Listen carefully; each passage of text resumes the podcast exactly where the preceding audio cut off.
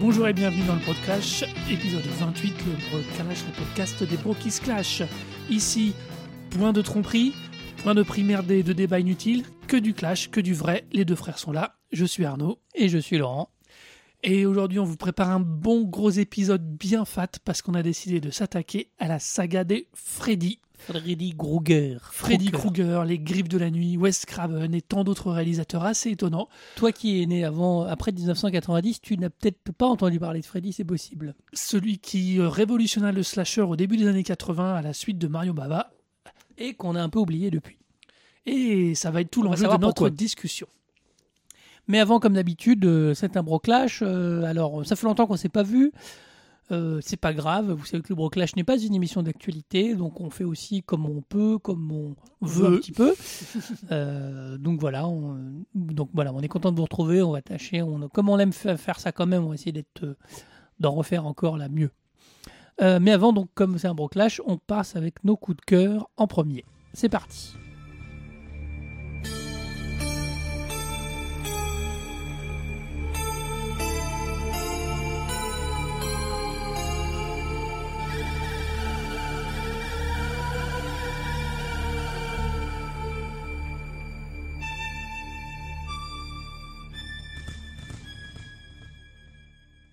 Et pour les coups de cœur, c'est moi qui commence. Alors moi, c'est quelque chose de qui est dans la continuité de ce qu'on a déjà parlé dans le Broclash. Je sais plus l'épisode. Des- Honnêtement, c'est un des premiers, je pense. C'est dans les, dans les assez 4, premiers, 5, on avait parlé de, à l'époque du run complet de Mutafukas pour la sortie du quatrième tome et le cinquième étant sorti depuis. Enfin, le numéro 5, mais c'est le sixième puisqu'il y a un zéro. Tout à fait. Et entre-temps, eh bien, Run nous a gratifié d'une, ce qu'il d'un spin-off, comme il le dit lui-même. C'est marqué dessus, c'est hein. écrit dessus. Avec le label 619, dont c'est les, alors qu'il enterre Doggy Bag, eh ben, lance Puta Madre, et donc et, euh, lance une série de comics qui sort plus ou moins tous les 15 jours ou tous les mois. Euh, on en est au tome, à la troisième partie. C'est du format plus ou moins comique, américain, s'entend. Euh, et c'est toute l'essence de ce que j'aime chez Run.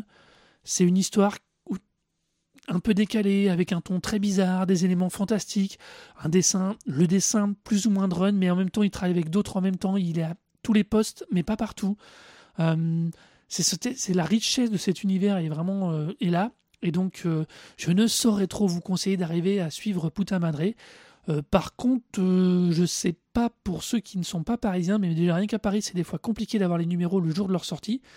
Donc, euh, je vous conseille Bon. vivement, on en est au troisième à l'heure où on enregistre cet épisode, si ça vous intéresse de courir chercher le 1 et le 2 et le 3. C'est toujours aussi barré. Parce que dans ce qu'on avait raconté sur euh, C'est un univers. Il y avait un petit gosse avec euh, la, la tête en flamme dans mes souvenirs. Voilà, bah là, on parle d'un mais- Et enfant personne. du- euh, Personne trouvait ça, tout le monde trouvait ça normal. c'est ça. Là, on a un enfant de 7 ans qui est en quartier de haute sécurité au milieu des gangs. Ok. Mm, mais c'est mais il y a une façon de montrer de dessiner de raconter les choses il y a un, il y a un traitement de la couleur qui est enfin c'est de la vraie BD Je pense que c'est de la vraiment- BD où tout est réfléchi et tout est travaillé. On n'est pas face à, un- à quelque chose de de, de, de, de- moitié traité quoi. C'est, c'est vraiment c'est de la, de la grande BD qui s'inspire à la fois de la, de la culture comics américaine de notre culture nous française parce qu'il y a une construction des planches qui relève plus de la BD à l'européenne. Et malgré tout, il y a un petit côté manga dans la manière de gérer les affrontements, le, toutes ces trames derrière d'arrière-plan qu'on a parfois qui est très très manga. Euh, Enfin, Il mélangeait espèce- un peu tout. Enfin, il y a, un côté- a- il a vraiment assez ce- unique. C'est ça, à mon avis, qui en fait tout son Ouais, intérêt, tout ce mix qu'on évoquait déjà dans l'épisode de- sur euh, Mutafukaz. On le retrouve dans ce spin-off. Et, euh, et en plus, le scénario est particulièrement intéressant. Il y a vraiment des choses. euh, enfin, on a envie. Alors, on n'en est qu'à trois. Il y a encore la place pour être déçu. Mais il y a vraiment, vraiment des pistes dans tous les sens. Il y a quelque chose à voir. À... Et c'est quoi le pitch, en fait, finalement? Bah, c'est qu'un enfant de 8 ans va se retrouver dans les prisons de haute sécurité en- avec, au milieu des gangs et va donc grandir là-dedans. Et quand il va sortir, il va être différent. Voilà, c'est pour l'instant, c'est tous les éléments que j'ai. Euh, on a une sortie, alors ils ont mis un. ils- Le premier est sorti il y a hum, un mois et quelques. Et puis d'un seul coup, le 2 et le 3 sont sortis à 15 jours d'écart. Donc euh, voilà. Ah oui, c'est pas du tout régulier comme le comics américain. Je pense euh, qu'ils cherchent à être réguliers, mais je pense que euh, comme Ankama est en train de se Ah oui. restructurer et que de fait le label 619 dépend d'Ankama, je pense qu'il y a plein d'infecteurs externes Ouais. qu'on ne connaît pas. Ouais, bon, après, les sorties de, Mutafu- de Mutafugaz étaient un peu, un peu, un peu étranges quand même. Bah, c'est pas pareil, là on était sur du gros album Le relié. TPB, le, comment on Euh, Run savait déjà où il voulait aller, mais je pense qu'il a mis beaucoup de temps à tout reconstruire, mais euh, enfin à, pas à reconstruire, à tout poser réellement. Et puis comme entre-temps, il a monté en Kama avec euh, le son nom m'échappe avec l'autre son autre associé. Euh, nécessairement, il y a un moment où tu peux pas tout faire. Mhm. Donc, il a dû sûrement donner des priorités. Tout à fait. Ok, merci. Moi, je vais aussi vous parler de BD, alors euh, plus ancienne, hein, parce que moi, c'est une BD qui est sortie entre euh, deux- mai 2015 et mars 2016 en 10 numéros, qui a été rassemblée depuis euh, en un TPB, donc un gros volume avec des couvertures rigides.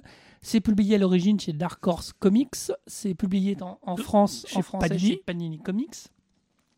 Et c'est Fight Club 2. Et oui, oui, le roman de Chuck Palahniuk, le film euh, génial de David Fincher dans les années 80, Cultissime. 2000, 99, je crois, ou un truc comme ça. Regardez-le encore, il marche très bien. Voilà. Et Et lisez le livre.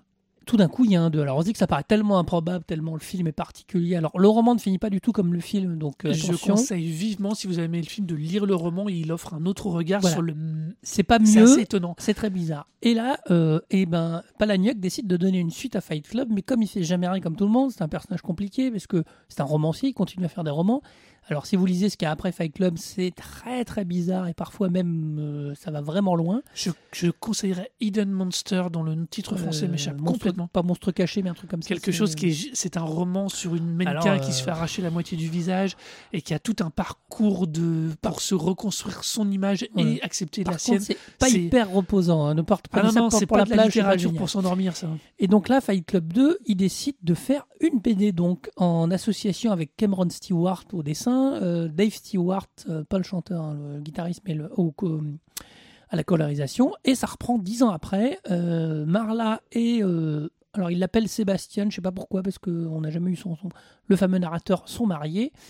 Sauf que, eh ben, je crois que Sébastien prend des cachets pour, pour garder Tyler Durden loin. Sauf qu'à un moment, Tyler Durden ressort et ça va entraîner tout un tas de conséquences. Euh, c'est vraiment, alors, faut aimer le style graphique hein, qui est très très particulier. Il y a tout l'univers Fight Club, il y a des encarts entre chaque numéro parce que donc c'était sorti sous forme de comics, donc en petite, euh, ce que tu l'écrivais un peu en 32 pages. en 32 pages, euh, tous les, ça devait être une sortie assez régulière, donc probablement mensuelle. Mais voilà, en- au début de chaque épisode, on retrouve les côtés, euh, ces fausses. Ces fausses trucs de- d'atterrissage d'aéroport là dans les ces fausses consignes de sécurité euh, C'était euh, voilà, qui, sert à, qui sert à la fois de, de résumé. Voilà. C'est un peu bizarre, c'est toujours dans le même esprit, un peu barré, un peu starbé. On retrouve le plaisir de les personnages. Donc pour ceux qui ont vraiment aimé le truc, allez-y, c'est vraiment sympa. Après, il faut accepter, c'est un gros pavé euh, de BD. Pour le style graphique, on est plus proche d'un Preacher que d'un comics traditionnel. Oui, c'est vrai. Voilà, quand même. Et donc, euh, donc voilà, c'est à lire Fight Club 2 pour retrouver le plaisir du Tyler Durden. Alors, il arrive à le dessiner pas du tout comme Brad Pitt, ce qui, est- ce qui moi je trouve un exploit parce qu'après le film, euh, arriver à imaginer Tyler Durden autrement qu'en Brad Pitt, tellement il a incarné ce truc-là, c'est très très costaud. Alors moi, je dois t'avouer que ah, tout de suite, tu vois, là, ça c'est mon côté pragmatique, je vois deux choses. S'il n'a pas dessiné sous les traits de Brad Pitt, c'est déjà une question de droit, droit à l'image, purement et simplement. Et après, nécessairement, il devait s'en dégager pour, euh, Mm. pour, pour aussi continuer la mythologie. Il ne pouvait pas garder ce, une icône, ni- une- cette icône. Quand tu connais, quand tu lis d'autres bouquins de Chuck Palahniuk, il ne pouvait pas créer, Palahniuk, pardon, il ne pouvait pas créer un Tyler Durden graphiquement en BD qui soit l'identique de Brad Pitt. Il fallait qu'il le, qu'il upgrade, qu'il le modifie, qu'il le réintègre. Et Ah il fallait qu'il se le réapproprie. Donc il pouvait pas avoir la tête à Brad Pitt. Mais c'est vraiment, euh, enfin voilà, donc c'est choc, on retrouve le Fight Club, on retrouve plein d'éléments. euh, donc allez-y, c'est vraiment sympa pour les vraiment fans du premier. euh, faut y aller. Panini Comics fait une belle édition. euh, Pour une fois. Pour une fois. Euh, C'est pas relié comme de la merde. Ça, se trouve partout euh, avec plaisir. euh, Ch- Fight Club 2 euh, de Chuck Palahniuk et dessin par Cameron Stewart. Voilà pour les coups de cœur. On va passer donc au mor- gros morceau du truc qui est la série de films Freddy. Euh, et voilà, c'est parti pour le clash.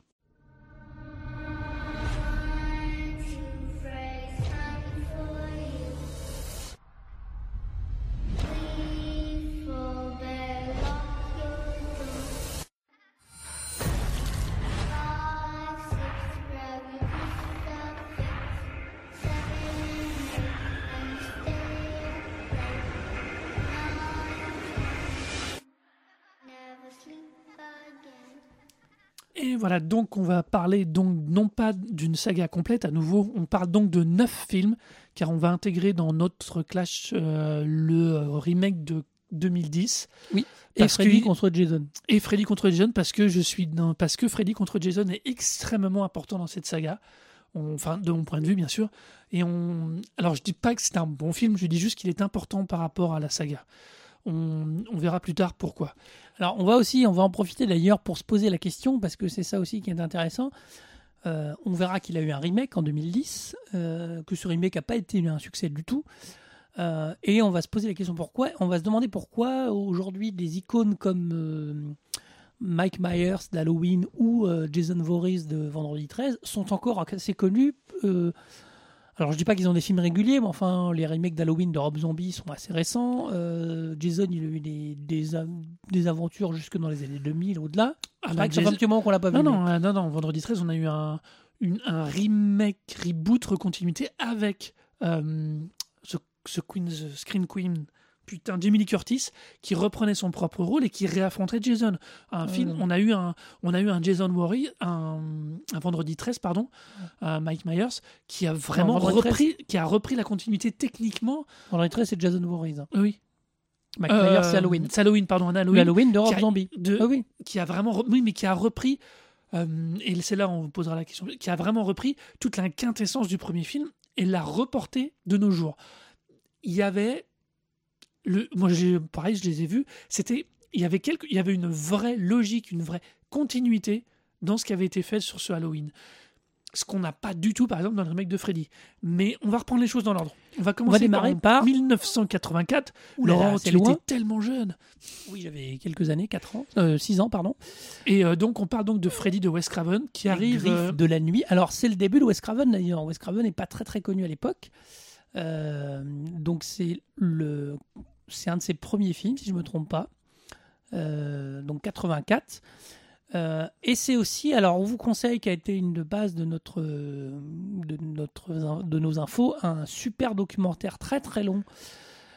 Euh, alors, ne dis pas très très long, très très fourni, qui fait qui au moins s'appelle- 3 heures, je crois. qui fait chose 3 comme heures ça. et 3h10, 3h20, qui s'appelle Never Sleep Again, et qui, qui, qui, il y a- tout le monde est là. qui est sorti beaucoup. il y a 5-6 ans maintenant, quand même. Au bien moment, tassé. peu de temps après les versus Jason, je crois, le Jason versus Freddy. Je- ouais. parle pas du remake. Je crois Avant le remake, qui est sorti en tout cas avant le remake, et qui a surtout eu la capacité, le, le travail des documentaristes a été génialissime parce qu'ils ont été capables de retrouver tous les réalisateurs et les trois quarts des acteurs principaux euh, et de les faire parler du film. C'est extrêmement intéressant parce que les acteurs et actrices, particulièrement l'actrice principale de, euh, des Griffes de la Nuit, premier. ce documentaire est donc super intéressant parce que le, plus le film est ancien, plus les langues se délient. Et il y a énormément de choses intéressantes, particulièrement à propos du 2 et de son contexte de réalisation euh, et le contexte dans lequel il a été créé, euh, qui sont extrêmement intéressants et qui surtout vont donner énormément de choses, à réf- de réflexion à apporter sur pourquoi le reboot a foiré, mais pourquoi personne finalement ne veut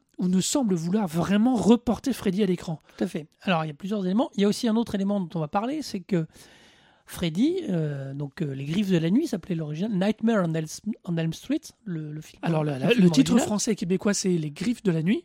Mais le titre, ce qui est intéressant original, c'est Nightmare on Elm Street, qui est Ouais. Cauchemar sur Elm Street, puisque Tout tous les premières victimes de Freddy viennent de la rue de la Elm Street, de à fait. C'est aussi l'émergence d'une société de production toute récente, toute jeune à l'époque, en 84, qui s'appelle New Line Cinema. Or, New Line Cinema, aujourd'hui, c'est les producteurs du Seigneur des Anneaux. C'est la société dont est, avec qui s'est associé Peter Jackson pour produire le Seigneur des Anneaux. Donc aujourd'hui, c'est une énorme, enfin, c'est une grosse société de production. Et puis New Line, à l'époque, c'était une des rares productions euh, semi-hollywoodiennes qui allait prendre beaucoup de risques, qui allait sortir toute la vague des slashers, qui allait sortir énormément de choses intéressantes. New Line, avec Carol Co. et derrière le Total Recall. Enfin, il y a, y a- il y a beaucoup. New Line, c'est si vous C'est êtes le cinéma né- des années 4- complètement. Voilà, 80-90, pour vous, New Line, le nom, il vous dit quelque chose, Tout à fait. Alors le pitch de Freddy, bon, il n'est pas très compliqué. Euh, c'est un, c'est une jeune fille qui euh, fait des cauchemars sur un homme euh, brûlé qui tente de la tuer et on va s'apercevoir que tous font un peu le même cauchemar avec le mystérieux croque-mitaine euh, et qu'il y en a un qui décide de, qui, et à partir du moment où il y en a un qui va être tué, Mhm. euh, d'ailleurs pas n'importe qui, parce que c'est Johnny Depp. C'est pas le premier, c'est pas la première victime. C'est pas la première victime. Bon, Enfin, c'est une des victimes. Euh, quand il tue dans les cauchemars, le personnage finit par, le- la personne finit par mourir vraiment. Alors le principe, c'est que toute une série d'enfants de Elm Street font des cauchemars, mais qu'au bout d'un moment, ces cauchemars finissent par les tuer. Euh, il y a plein de choses à dire à propos de ce premier Freddy Krueger de 1984. Je le redis, 84. Euh, déjà, c'est un des premiers. il fait partie de l'avec Halloween, comme dont on évoquait tout à l'heure, et vendredi 13 de l'arrivée des nouveaux slashers. Ils renouvellent complètement le style après Mario Bava. Ils attaquent le slasher moderne tel qu'on le connaît Ouais. et tel que Scream, par le même Wes Craven, va complètement, entre guillemets, le. Va pas le rebooter, mais va. Si, Si, si, va le rebooter, va le, va le remettre Bon, au goût Bava- du Bava jour. faisait pas du, du slasher, Bava faisait Non. du Giallo. donc, Il mais a du côté, voilà. mais on peut pas parler du slasher sans évoquer son Tout à fait. origine qui est liée au giallo. Et au giallo, il y a pas d'autres, il y a 3 mètres, il y a Bava, et les deux autres vont me sortir d'esprit, donc j'ai évité de me ridiculiser. Ouais. Mais donc voilà, l'idée c'est que quand Freddy arrive, il apporte une touche complètement différente par rapport à Freddy, par rapport à Halloween, et après, derrière, à, à Vendredi 13, c'est que Freddy est techniquement indestructible, mais de par sa nature, il est Oui, dans les rêves. C'est un truc du rêve. Le- Autant, Jason, autant euh, Jason est un espèce de mort vivant parce qu'il il meurt jamais et puis il, re- il- d'ailleurs il survit à beaucoup de choses. Au c'est ok, c'est quasiment un mort vivant. C'est un mort en technique. Même si dans le premier c'est sa mère, je sais pas quoi, blabla, peu importe. autant, euh, le twist du siècle. autant comment il s'appelle l'autre, autant Michael Myers c'est un tueur en série. Michael Myers c'est un un humain. tueur en série, oui. Autant euh, Freddy est une émanation de l'esprit. C'est vraiment le tueur des cauchemars. C'est le croque-mitaine dans la pure, tradi- pure tradition du conte, pardon. Euh, Et c'est l'arrivée du fantastique dans le pur slasher. On est, euh, ah, on- ensuite, on est aussi à un- une charnière. On est à l'époque où les effets spéciaux mécaniques vont vraiment passer un cran. Euh, on est en 84. Star Wars vient de sortir. Euh, ils ont marqué une, il a marqué une. euh, Star Wars est dans tous les esprits. Il a amené énormément de technicité. Euh, Enfin, vient de sortir. Même Alors- l'Empire contre-attaque est même sorti. On est vraiment dans une espèce d'hyper technicité, mais on est à un point où la technicité des effets spéciaux commence à redescendre la chaîne. Tout le monde commence à apprendre à maîtriser ces techniques. Ouais, alors Non, non. après, La, la première scène de meurtre de Freddy, c'est la nana qui rampe au plafond et qui se fait éventrer. alors ça c'est magique. C'est une tuerie visuelle et vous c'est- pouvez la regarder en 2017. ça marche Elle- elle toujours. marche Elle est impeccablement. reprise euh, très mal, mais dans le, dans, dans le remake. Mais non, mais on va pas parler du remake. c'est pas tout surtout, euh, effectivement, alors autant il y a un plan qui a marqué les gens un peu bizarre où Freddy s'allonge les bras euh, dans une ruelle et tout, alors qui fait un peu kitschouille parce que voilà, il y a un suite. côté un peu kitsch. kitschouille. Mais euh, moi, de ce que j'avais retenu du premier Freddy, il y a beaucoup de beaux plans. C'est-à-dire que c'est des plans. Wes Craven soigne ses plans. Euh, il y a une Wes Craven lumière est un très particulière. réalisateur. Il y a une ambiance. Il y a des plans. il, fait, il joue l'icône. alors, il, il a un personnage qui est avec son pull rayé rouge et vert, je crois plus ou moins. Rouge et vert. Le chapeau, les griffes. La euh, griffe au début. la, la main griffue, parce qu'il n'en a qu'une main. Euh, voilà, c'est vraiment un truc. euh, il fait des plans iconiques. Donc le premier fonctionne. Alors évidemment, aujourd'hui, on a vu tellement de choses que peut-être que ça marche moins, mais à l'époque, ça fonctionne, ça marche. Il n'y a pas de jump scare. C'est très important à dire, c'est qu'il y en a très peu. Ça Ah veut non. dire qu'il crée une horreur qui est liée à l'ambiance, qu'il y a quelques plans chocs. Il y a le plan de la Je dirais qui pas se fait qui se fait balader. euh, donc effectivement, comme elle est agressée de manière invisible pour sa copine qui est dans la chambre, elle voit sa, sa copine monter le long des murs sans comprendre qu'elle est traînée par Freddy. Il y a aussi une scène où il y a un trou dans le lit qui aspire le mec et qui recrache du C'est la mort de Johnny Depp. qui est très très impressionnant.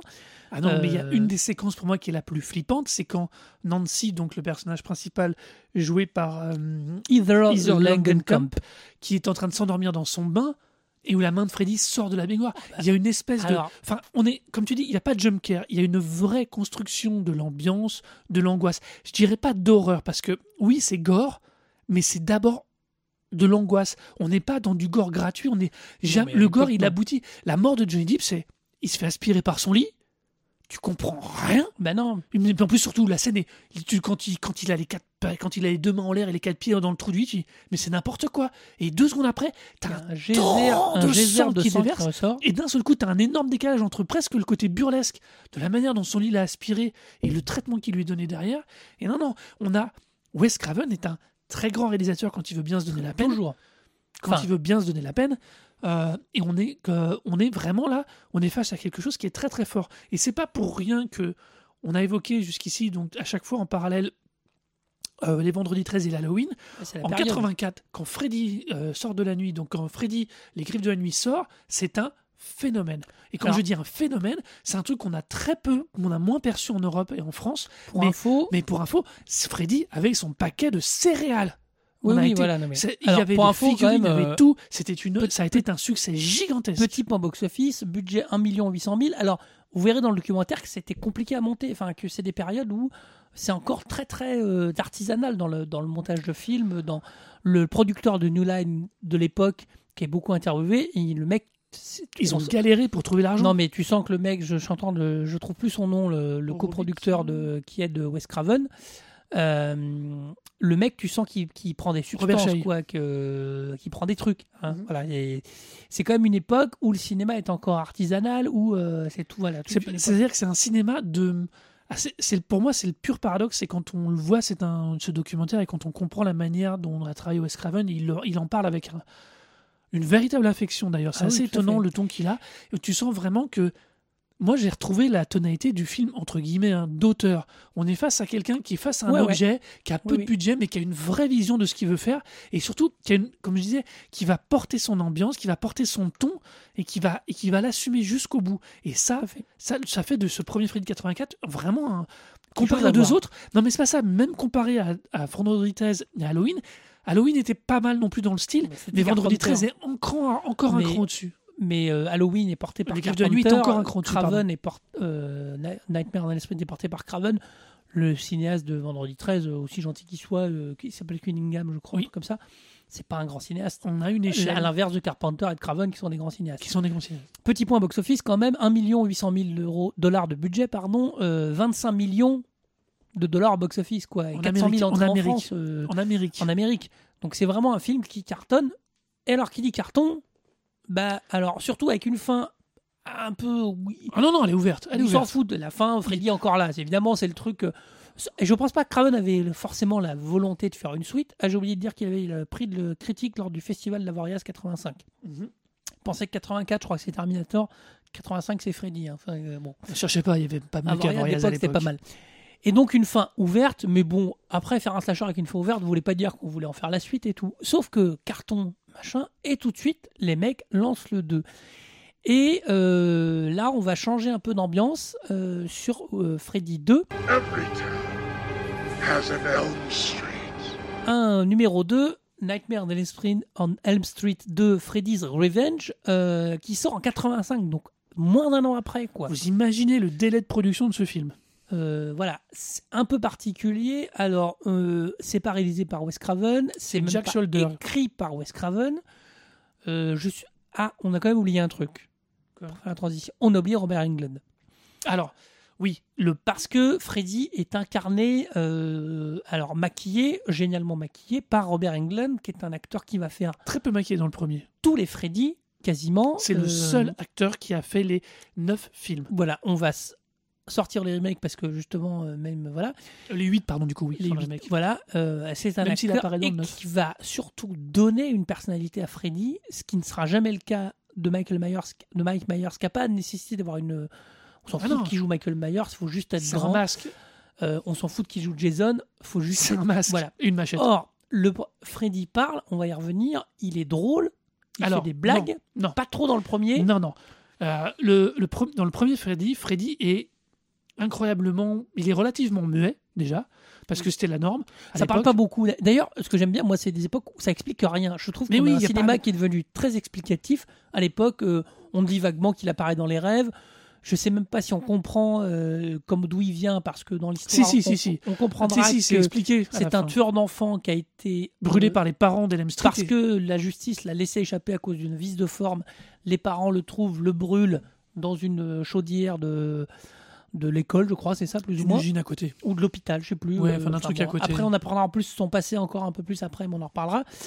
Euh, et, euh, et du coup, mais finalement, il parle un peu, il fait quand même plutôt des blagues, je trouve, même dans le premier. Non, il non, est- non, il est, il est à la limite. Ça veut dire qu'il joue. C'est tout le principe de l'angoisse. Du, c'est ce que je dis. C'est pour, moi, c'est pas un film d'horreur au sens tradit. C'est vraiment un film d'ambiance et d'angoisse qui te fait monter la pression. Et pour faire monter cette pression, Jason joue au chat et à la souris avec ses, avec ses, avec les enfants qu'il Tout veut tuer. Et du coup, de fait, comme il construit les rêves au début, il n'est pas nécessairement méchant ni violent. Et puis, il est, les, ses victimes ne s'attendent pas à être touchées. Donc, on a ça. La, la vraie dose de décalage et d'humour arrive avec le 2. Alors, Euh, avec alors- le 2 où là il devient vraiment Alors, Euh, sachant que le 2, donc il y, y a une famille qui emménage là où habitaient les Thompson, donc on ne voit pas dans le 2.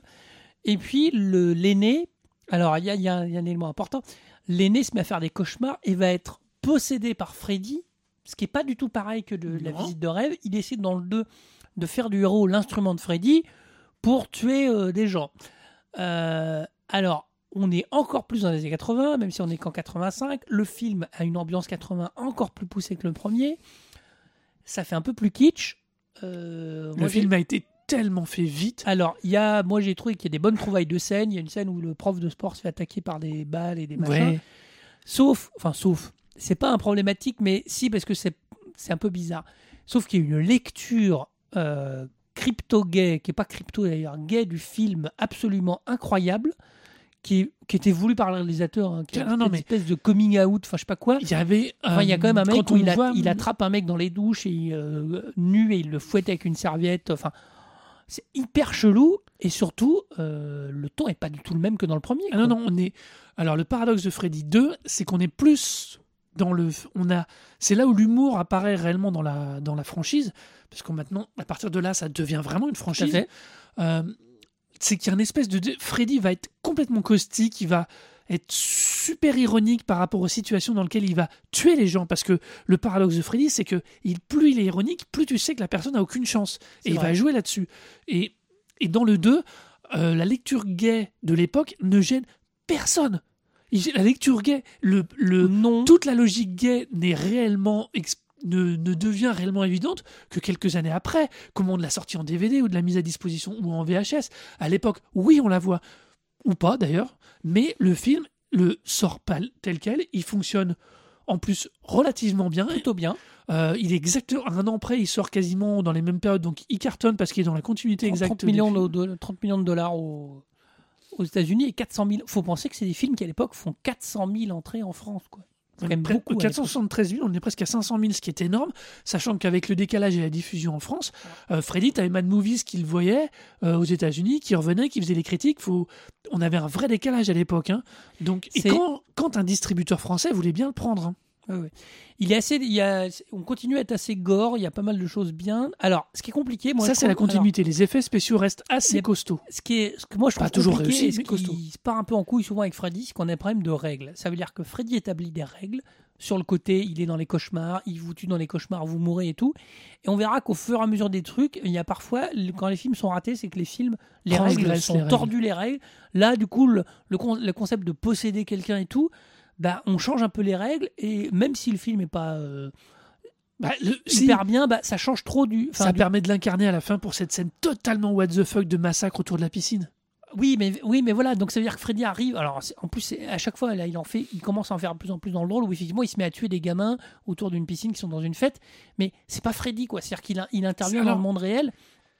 Mais non, mais c'est pour moi, c'est là où il y a un paradoxe. Enfin, c'est là où c'est Freddy. C'est l'ADN. Au final, en deux films, il pose un ADN qui va, qui va d'ailleurs non, ne parce que- cesser d'alterner. Non, parce que les règles la sont pas du tout les mêmes que dans le Oui, premier. on- Freddy est l'archétype de la franchise où on dit les impairs, c'est les moins bons. Oui, alors Euh, non, les, les, Les les pairs sont les bons. moins bons. Il faut ah, regarder un 3, 5, 7 et éviter 2, 4, 6.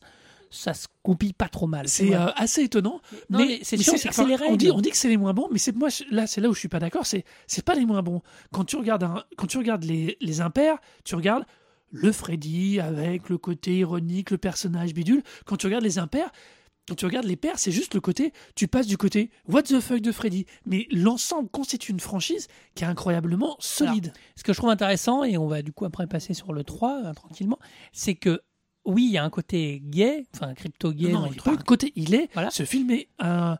Bon, je crois qu'il y a eu un classement des films les plus crypto-gays. Il, est, il est dedans, il est dans les trois euh, quasiment, premiers euh, avec. euh, Non, mais surtout, qu'il y a à nouveau de la sexualité, et on verra que le lien avec la sexualité de Freddy est très important. Et c'est pour moi aussi ce qui fait un truc qu'aujourd'hui on n'assume pas de la même manière. On ne sait, ça a changé, et du coup il faudrait le réinterpréter vraiment d'une manière très forte. Euh, C'est Freddy qui pose avec. C'est Freddy et euh, Vendredi 13 qui pose la règle. Si tu couches dans le film, tu, tu meurs. meurs. Oui, oui. Mais non, non, mais même, je trouve que le, le euh, vendredi 13, Jason Voorhees, il punit. Ça veut dire que celle qui, qui Oui. devient plus vierge, elle, elle meurt. Et son copain aussi. Là, je trouve que Freddy incarne une sexualité et quelque part, s'il agit dans les rêves, c'est bien qu'il y a une espèce d'inconscient, il y a y une, a une espèce logique de fantasmatique. fantasmatique dans le côté fantasme euh, imagination, dans le côté fantasme sexuel. Et du coup, ça nous amène au 3, Prime time, bitch! Nightmare on Elm Street, Les Dream Warriors. Warriors. Alors et- les Dream Warriors, ça a été quand même le Freddy qui a marqué sûrement le plus de gens parce que euh, déjà, euh, Alors on retrouve, on on- retrouve Heather Langenkamp qui revient, ouais, mais c'est pas le plus important, c'est surtout que on a Wes Craven qui revient au scénario on a Chuck Russell qui était déjà là en termes de- d'assistant de, prod Et- mais qui est là. et Frank Darabont, qui est quand même pas n'importe qui, Et qui est le monsieur qui a fait The Mist, qui était un des showrunners du début de Walking Dead. Enfin, qui est le mec qui a réalisé La Ligne Verte, qui est avec Tout Tom Hanks, voilà. l'adaptation aussi de Stephen King. on retrouve des bons. euh, et effectivement, alors l'histoire, ça se passe dans un, un hôpital psychiatrique. Euh, des, des jeunes sont, sont victimes d'horribles cauchemars et ils en parlent pas. Nous, évidemment, spectateurs, on dit tout de suite, bah oui, c'est Freddy, machin et tout. Sauf que, évidemment, les adultes n'y croient pas. Et j'y reviendrai parce que l'opposition adulte-enfant est aussi un, C'est une des thématiques, mais ça rejoint la thématique de la sexualité fort- puisque très souvent c'est le démarrage. Freddy et arrive et là c'est le plaisir entre guillemets et on commence à avoir une ligne euh, quelque part une, une mythologie qui Mhm. se lie de film en film le retour d'Heather euh, Langenkamp. alors, Langenkamp, donc de je vais retrouver son nom d'actrice Nancy Thompson. Nancy Thompson qui arrive qui a une mèche blanche qui a vieilli un peu et qui dit moi je sais ce qui se passe et qui va croire ces ados que personne ne croit. Alors honnêtement, les hôpitaux psychiatriques, pourtant ils sont dans une unité à peu près normale, c'est vol au coucou. hein. C'est ambiance, euh, je veux dire, personne ne veut y aller là-dedans. Et évidemment, les gamins vont mourir petit à petit. Il y a ce qu'on appelle les Dream Warriors, ça veut dire que des gamins un peu... Un C'est-à-dire qu'il va d'abord y avoir deux gamins qui vont mourir avant que les autres décident de se révolter. Ils vont donc décider d'assumer leurs rêves et d'aller combattre Freddy dans les rêves. Pour info, on a Patricia Arquette qui prend le lead, enfin la tête de la dynamique du scénario, à la place de Nancy, qui d'ailleurs meurt, je crois, dans celui-ci. Non, non, elle... euh, euh, Non, non, non, je suis une Si, bêtise. si, elle meurt. Si, si, elle meurt dans celui-là. Si, si, elle meurt dans le 3, et c'est Patricia Arquette qui à l'époque ne faisait pas encore, euh, n'avait pas encore de vision, elle avait que des rêves, Euh, et donc du coup, elle prend le lead, et oui, c'est Dream Warrior parce que à passer les deux premiers meurtres, ils décident de se rebeller, et ils vont, ils vont tous chercher une manière de combattre Freddy, non plus dans la réalité, mais dans ses rêves, dans leurs propres rêves. Ça veut dire que on a, par rapport aux deux premiers films, surtout par rapport au premier évidemment, comme on l'a dit tout à l'heure, père impair, on a un retournement de la situation. C'est-à-dire qu'il ne s'agit plus d'aller combattre, de, de, sub- de subir Freddy ce- et d'essayer de le combattre chez, euh, en, en se réveillant à temps pour le ramener et le tuer dans la réalité, Oui, qui est la conclusion du premier film. Il s'agissait là d'aller le tuer dans les rêves, puisque Nancy va leur dire J'ai déjà essayé de le tuer, ça n'a pas marché. Donc, les Dream Warriors, ils vont aller dans les rêves tuer Freddy. Parce qu'ils pensent que c'est la seule manière de le faire. fait. Sachant qu'ils ont un, un des gamins qui, euh, qui porte la capacité. Il y a plusieurs choses intéressantes aussi. Euh, outre que vous verrez un jeune Laurence Fishburne euh, à, peine, sexy. à peine reconnaissable, voilà. Euh, la la sexualité est très exacerbée parce qu'il y a un gamin qui fantasme une, une femme dans un waterbed transparent.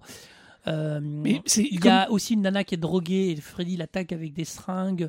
Il y a une, à chaque fois le plaisir aussi du Freddy retrouvé, c'est comment il va les tuer, que- qu'est-ce qu'il va inventer comme stratagème rigolo. Il devient très vulgaire. C'est un épisode où quand même il commence à être extrêmement. C'est globalement il traite les femmes de salopes. Enfin, il y a une espèce. Alors, c'est pas ça, on a vraiment, on a le 1 posé le personnage comme quelqu'un de, de- de vicieux qui allait chercher dans les défauts de, son, de celui qui rêve C'est- la manière de le tuer.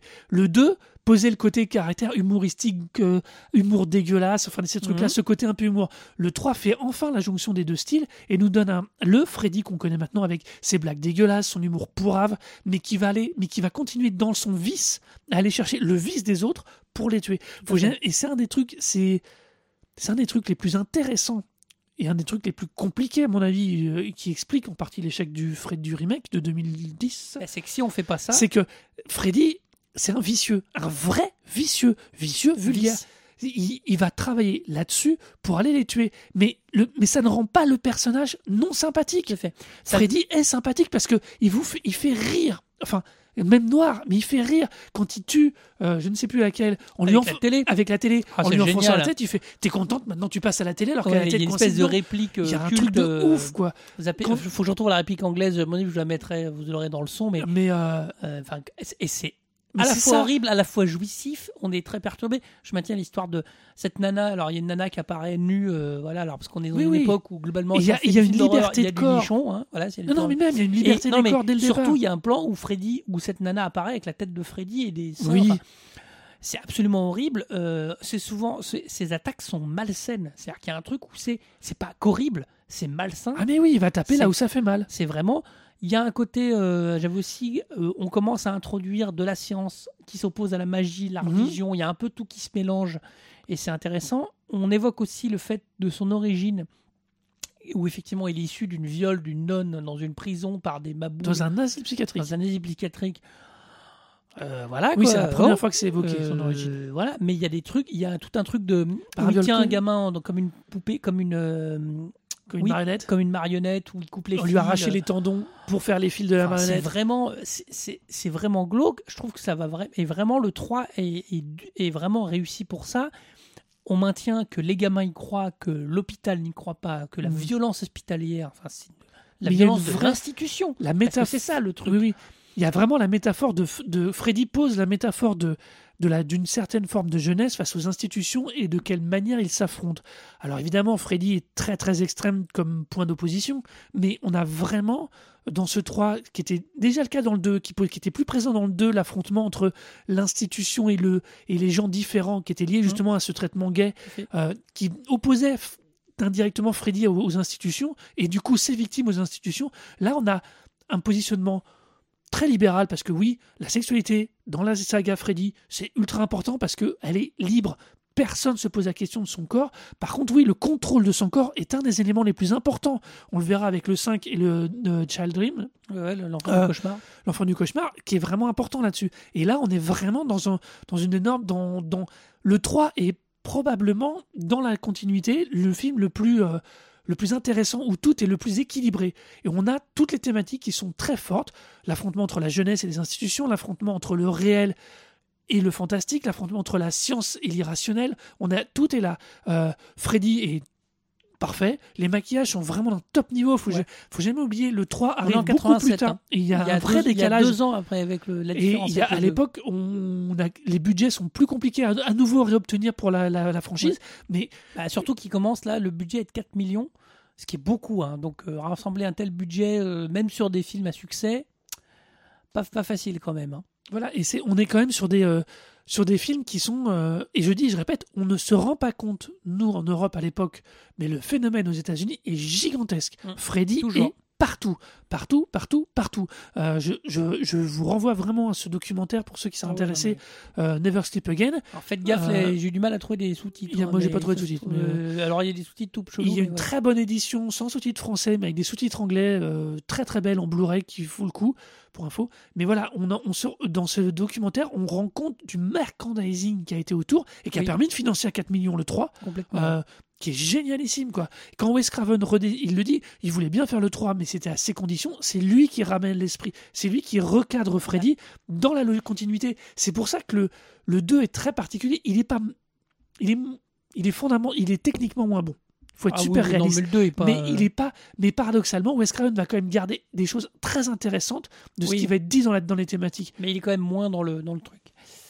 Euh, donc 87 pour l'enfant du pour le pardon les griffes de la nuit euh, les griffes du cauchemar s'appelait le 3 et du coup bah on Non, enchaîne on continue avec le 4 Welcome to my world, bitch. et on enchaîne avec le cauchemar de, de Freddy à nouveau un an après. un an après alors là on sent que la production ça va pas aller du tout c'est réalisé par Renny Harlin euh, alors, Grand ami qui fera. alors Renny Harlin qui va faire euh, je me demande c'est pas lui qui a fait un Mortal Kombat ou je sais pas quoi ou euh, Non qu'est-ce qu'il nous a fait Renny Harlin euh, 58 minutes pour vivre, derrière 2. ah putain c'est vrai oui. C'est l'homme qui aime la neige. Cliffhanger avec euh, machin. Au que revoir à jamais. Bon, Au revoir et à jamais. Au revoir à jamais. C'est un Kiss peu-. Bon, voilà. Per- c'est- D'abord, c'est par contre, c'est- un de ses premiers films. C'est un de ses premiers gros films Mhm. et ça l'a lancé quand même beaucoup. Alors après, un- alors, pour info, je reviens à ce documentaire, c'est sûrement une des personnes dans l'interview le plus intéressant. Oui. Parce qu'au moment où il fait ce film, il est particulièrement. Il est en doute constant sur tout ce qu'il fait. Euh, D'ailleurs, ça se voit dans le film au final parce que le résultat est assez. euh, bancal. Il est pas mauvais, il est bancal. Tu sens qu'il manque un truc et c'est extrêmement intéressant de voir ce jeune réalisateur à qui on file une franchise qui est un carton monumental, moins d'un an après le succès du précédent, et à qui on lui dit, on lui balance un scénario qui va passer son temps à vouloir modifier, à vouloir réorienter, à essayer de donner sa propre patte, ce que feront tous les réalisateurs qui vont suivre en dehors de Wes Craven. Ils vont toujours chercher à mettre leur patte. C'est une bonne guerre. Mais le 4, pour moi, il est. euh, Alors, C'est bizarre. Je reprends sur un- un truc c'est du c'est- 3, c'est je refais vraiment une connexion. important. Euh, faut rep- repenser quand vous voyez des films comme ça qu'il y a zéro effet numérique. C'est-à-dire que là, on est jusqu'en 88 pour là. Oui. Il y a très très peu d'effets numériques. Ou honnêtement, quand il y en a, vous les voyez. C'est du Mais painting au maximum, voilà. c'est des grands décors. Mais ça veut dire que dans tous les effets, je pensais au 3, il y a des, des gamins dans, des, dans un torse. Freddy euh, incorpore les gamins et tout. C'est vraiment dégueulasse. Et c'est vraiment. Non, c'est pas dégueulasse. Non, si, c'est- tout- visuellement c'est tout dégueulasse. du maquillage.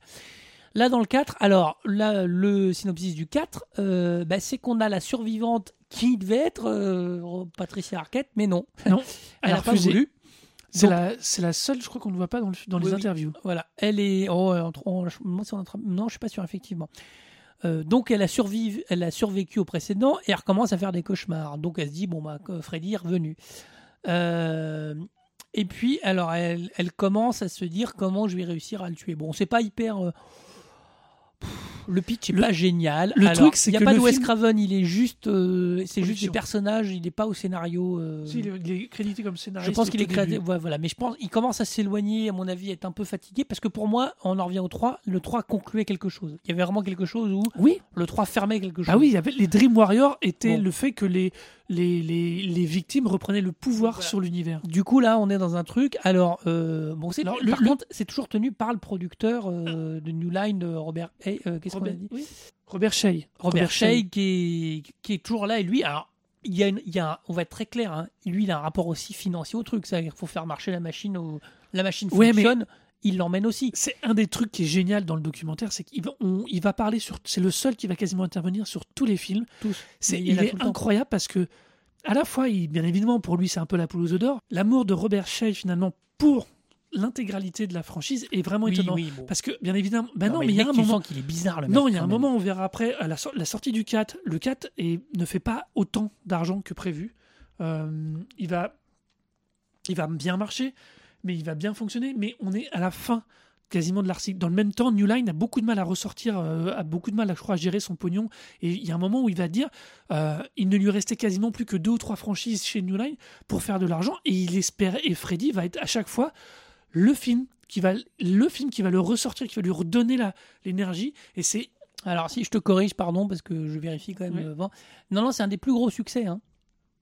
Alors c'est celui d'après. Je sais que Freddy va constamment le reporter, le, le réemmener plus loin.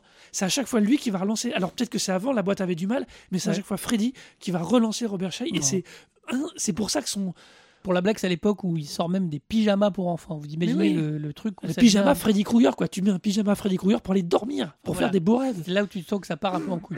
Après, dans le film, moi, dans ce que je me souviens, euh, Il y a un monté, cliché sur les nerds. C'est-à-dire que c'est les nerds. euh, c'est une bande de nerds. euh, Ah, on est dans, le- 80, on est en 88, quoi. Donc c'est voilà. on commence à caricaturer les Alors, nerds. ça doit être la Renaissance, je crois, où il sort, où il... je me demande si c'est pas le truc où le chien lui fait pipi. le- Si, c'est celui-là, dans la où Le chien fait pipi dans la casse et tout. Bon, il y a une... ça marche pas mal. Une fois de plus, il y a encore peu d'explications. Moi, j'adore. Je- Je. En regardant des films parfois des années 80, 90, le plaisir de se- de vous apercevoir à quel point on se posait pas de questions. C'est-à-dire qu'on nous. Alors, il fallait que ce soit cohérent, mais je trouve qu'aujourd'hui, parfois, on se perd vachement en explications. Et que du coup. euh, bah, c'est moins drôle. Alors que là, il y a une fois où une fois, on dit voilà, le chien fait pipi sur Freddy, ça veut. Voilà. Il y a une petite explication, mais on s'en fout un peu. Il est moins gore que le 3. Tu sens qu'il y a aussi une volonté du grand public. Euh, C'est pas ça. c'est que- gentil, c'est. Bon, voilà, c'est pas. Non, mais c'est alors par Alors- contre, ça s'est dit dans les interviews, c'est René Harlin qui voulait essayer de retravailler plus sur l'angoisse que sur le gore. Il n'a pas réussi à retrouver le bon équilibre. Comme en plus lui-même se cherchait, il avait beaucoup de, Ouais. ce- de Alors- trucs de réflexion sur. C'était son premier très gros film. Il le dit super honnêtement dans les interviews. Euh, il a, il savait pas comment gérer ce film. Il ne le savait pas Bah, le faire. le truc, c'est que le, le- alors euh, moi, ce que dans mes souvenirs, euh, le, euh, alors il y a un plan très chelou où, il- où la nana se rêve sur la plage et il y a Freddy qui est dans la, qui fait le requin ou je sais pas quoi. Oui, non, non, enfin, mais non, mais il y a, y a de- y a pas- Voilà. C'est un film. Alors, c'est un ovni honnêtement. Ouais, il est un peu bizarre. euh, Il y, a, il y, a, y a un espèce de mélange de rêve-réalité. Il y a, euh, je trouve qu'à un moment où on, on finit par moins, il est moins fort que les autres. Euh, et alors elle, elle, elle- le truc c'est qu'elle elle rêve éveillée. Elle, le principe du personnage c'est un peu ça. Elle va rêver éveillée, ce qui va lui permettre elle de chasser Freddy. Bon, voilà. euh, elle a une copine qui se transforme en. C'est assez- c'est mortel, C'est ces assez dégueulasse, c'est pas mal. J'adore. euh, voilà. Mais bon, c'est. Je trouve qu'il est un peu bancal, comme tu dis, il y a une espèce de truc où c'est pas Mm. complètement fait, où une fois de plus il change les règles, parce que ça, moi je trouve ça Oui. chiant au bout d'un moment. Alors peut-être que ça renouvelle le style, enfin ça renouvelle l'histoire, mais je trouve qu'à chaque fois tu te dis, mais alors putain, alors attends, ça y est, là, ils peuvent y aller, ils peuvent le voir. Enfin, je trouve souvent les règles trop, trop, trop changeantes d'un film en film pour vraiment. Bah, ça, c'est euh, des problèmes voilà. d'écriture et de réalisateur, ça. Bah, c'est que c'est pas cohérent. Enfin, il y a pas le producteur, il est pas, il manque de cohérence dans le truc, quoi. Voilà, c'est. euh, Quand tu fais euh, une franchise, euh, pareil, quand tu fais le deuxième film à moins d'un an, vous imaginez, c'est comme si. euh, c'est comme si Marvel arrivait, euh, Marvel ou Disney arrivait à sortir un Marvel sans- tous les ans sans les moyens. hein. Sans- les moyens. Avec euh, un, un quart de moyens, quoi. avec un quart des moyens, quoi. C'est, euh, et on dit, et on parle pas d'une pré-prod qui aurait commencé trois ans avant. hein. Là, on parle de si le film marche tout de suite, on lance la- le derrière. Non, ça veut dire que quand le film sort, s'il s'il marche tout de suite, on relance le film. C'est-à-dire qu'il y a moins d'un an entre la l'écriture, la pré-prod, la prod et la post-prod et la sortie en salle, quoi. C'est euh, Ouais, non, mais. c'est complètement enfin c'est vraiment c'est un autre c'est vraiment et le- le- c'est vraiment une façon de faire des films qui n'a plus rien à voir avec maintenant qui ne serait techniquement plus possible maintenant Euh, quoique peut-être Ouais. enfin non pas dans le système tel qu'il est verrouillé maintenant par les majors mais euh, mais voilà on est vraiment dans un autre euh, c'est c'est c'est un autre cinéma Ouais, pour de vrai Il y a un jeu de miroir qui est intéressant aussi, qui va mal. mais il est plein de bonnes idées y a- il y a plein de bonnes idées, mais c'est juste qu'il y a rien qui se suit correctement il n'est pas bien écrit. Euh, alors du coup, euh, bon, ça reste donc un, un énorme carton, on lit vraiment. Ouais, là, ouais. là euh, c'est vraiment là où Freddy rentre dans la pop culture carrément. Et du coup, on va déboucher sur le 5. Donc sur le principe, un numéro impair, ça devrait être pas mal. Qui sort en 4 qui sort en 80, qu'est-ce que j'ai dit? 89, donc l'année d'après. Now I'm playing with power. Toujours pas de Wes Craven, Wes Craven est parti faire autre chose. Euh, par contre on a toujours Robert Englund toujours Robert Englund qui Lisa tient son Wilcox personnage, qui continue son personnage de l'épisode 4 Euh, oui, je, je, je- tu es sûr? Non, oui c'est possible. Euh, et, euh, et surtout, la nouveauté, là, le synopsis, c'est que il décide de se réincarner en dans un bébé qu'attend euh, Alice Johnson, donc le personnage principal, et donc euh, ça va poser Et problème. puis on peut quand même Alors- dire un tout petit mot sur le réalisateur de Stephen Hopkins quand même, qui nous fera le chef-d'œuvre. Hein Le roi scorpion, je sais plus c'est quoi les deux. Ah, non non non mais re- Si, regarde. Van Helsing, non, non, le pauvre, là, là, non, non, tu rigoles, il est mauvais ce mec là. Qu'est-ce qu'il va nous faire? Predator 2, ok, d'accord. Euh, Oui, j'ai dit une connerie. Non non oui, non, non, c'est pas le même. Je pensais non non. Par contre, il a fait Predator 2, moi j'aimais bien, c'était bien. Predator Ah, 2, il a fait Lost in Space. Ah, dommage, tant pis. Non, je suis méchant, moi, Peter Sellers, c'était pas mal. Comme quoi, donc voilà. Mais, euh, donc l'enfant du cauchemar. Euh, Qu'on avait vu en salle à l'époque. Eh bien, tout à fait, je me souviens que je suis allé voir ça en salle. On avait été Alors, c'était toi. Freddy a toujours été interdit au moins de 12 ans en France. hein. C'était pas hyper Dès méchant. que tu étais accompagné d'un quelqu'un qui ressemblait à un adulte, tu y avais droit. Moi, je suis rentré. Euh, je... T'avais pas 12 ans. Oh, 89. Euh, ça, je vais avoir 11. Oh, juste, tout juste. Juste. Bon. Mais effectivement, il prenait pas trop la tête. Mais donc c'était un. Alors celui-ci pour moi c'est un bon. C'est vraiment un très bon. Alors, film. d'abord, l'idée est pas mal. il va manquer de moyens pour Ouais. aller jusqu'au bout des, de l'idée assez, assez dingote qu'il fait avec le fils, avec l'enfant qui est pas né, mais qui du coup dans les rêves va s'incarner en beaucoup plus âgé, euh, va faire que quand lui rêve, quand l'enfant rêve dans le ventre de la mère, ça réimpacte immédiatement la réalité de la mère. Il y a un jeu de, du coup de miroir effectif et affectif qui est assez génialissime. Ouais. Il y a plein de bonnes choses. Les effets sont franchement limites. C'est le gros gros Ouais, souci bah, de ce film. Alors, il commence à y avoir de la, de la, de la 3D, et de la, de la synthèse mal gérée, je pense. il y a un tout petit peu d'effet synthèse, mais c'est pas du tout comme on pourrait dire maintenant, comme on pourrait voir euh, Ouais, ouais, non, le mais- traitement. Une fois Mais il y, a- plus- il y a énormément. Ce, ce film est une super bonne idée scénaristique. Il y a une très bonne histoire. Il est mal servi par les effets et par une un- réalisation un, poil plan-plan. c'est un peu décousu. Alors, euh, qu'est-ce que. Alors, bon, il y a des trucs pas mal. Il y a le, fait. Il y a à nouveau le rapport euh, enfant-parent. de là. toute façon, là, dans tous Voilà. les films, dans tous les films, il y a un rapport entre le positionnement de l'enfant. Ouais. Alors, le, le 2, on parlait de l'homosexualité. De l'autre côté, il y avait un positionnement aussi de la génération des enfants vis-à-vis des parents. Dans le 3, c'est une évidence Dream Warrior puisque les enfants sont abandonnés par les parents dans l'asile. Ils viennent les rechercher à la fin quand même. Je rappelle de la fin Mhm. du, du 3. Dans le 4, euh, dans euh, Dream Master, euh, c'est pareil. On est, euh, faut les enfants. C'est moins, c'est celui où c'est le moins probant. C'est le moins. voilà. Mais, il y a un- mais c'est le moins probant. Là, on est à nouveau dans le rapport de la parentalité, mais c'est plus le, la victime vis-à-vis de ses parents, c'est la, c'est la victime en tant que futur parent. Il y a Ouais, un ouais. grand glissement. Il y a, enfin, c'est, non, c'est, Il y a- il y a il y a- une vraie construction logique. Si je me trompe pas, il y a plein de trucs pas mal. euh, je me rappelle à mes notes parce que j'ai. Bah, c'est pour aussi la première fois où on plonge complètement dans l'univers de Freddy. Ouais, c'est la, alors, bon, la musique toujours hyper 80. Il y a le gosse mystérieux qui était très à la mode à l'époque. Ouais.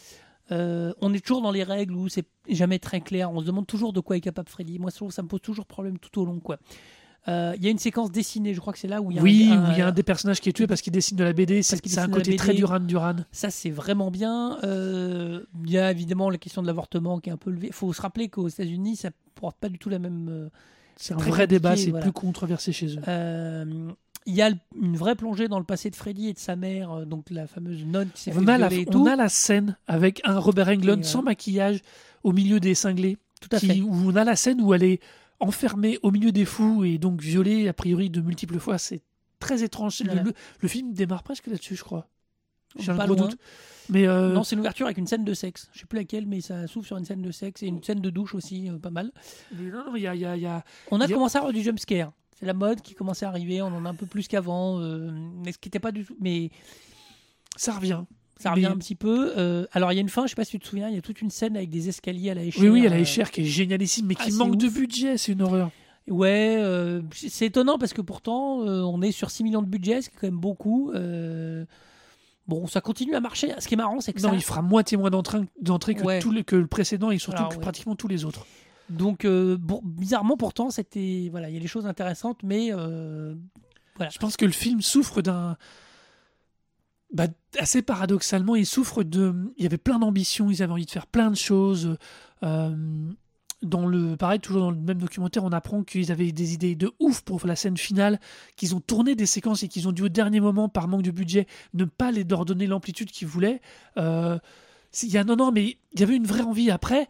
Est-ce que ça aurait fait que le film marche plus ou moins? Non, je pense que là, on est à la, à la fin de la première période entre guillemets, on va dire, de Freddy. On est ah au bah, bout du, du truc. Oui, parce que la, Pourtant, la- la pour moi, va- c'est un des, c'est avec le, le 3, c'est un des plus intéressants. Ouais, oui, c'est un des oui. plus riches. On voit enfin l'univers de Freddy, ouais, qui est un univers complètement fantasmatique, qui est gore, euh, qui se rapproche vachement de l'univers des Cénobites de Hellraiser euh, par moment. Oui, Il est pas je- noir, il est- après, il est le- rouge. Le, souci, euh, c'est que je pense que le cinéma a évolué et que la Freddy a du mal à prendre le train Oui.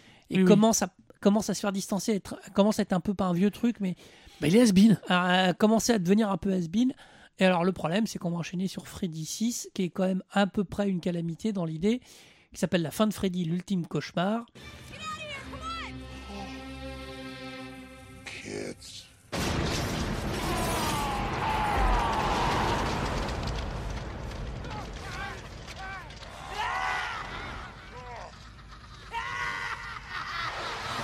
Euh, qui sort en 91 et qui est réalisé en 3D. Enfin, la fin est réalisée en 3D. C'est un peu une calamité. Enfin, moi, je trouve que c'est vraiment. Alors, il y a une esthétique où là, on prend complètement autre chose. Euh, c'est un peu l'ambiance magicien d'Oz. Alors, le pitch, comment je vais vous faire le pitch Je sais plus. Si, il y a tout un truc où. euh, Ah ouais, alors c'est hyper compliqué. Le Freddy a tué, a réussi à finalement à tuer les enfants de sa ville natale, sauf un gamin qui a eu, un- qui s'est tapé la tête et qui, a- Qui a eu un accident qui ne se souvient plus de qui il est. du coup, lui, il n'est pas tué. Et euh, il est trouvé par une psychiatre pour enfants et Ah il, oui, il commence à faire des cauchemars. c'est là avec et du coup, il retourne C'est le dans la ville. tous.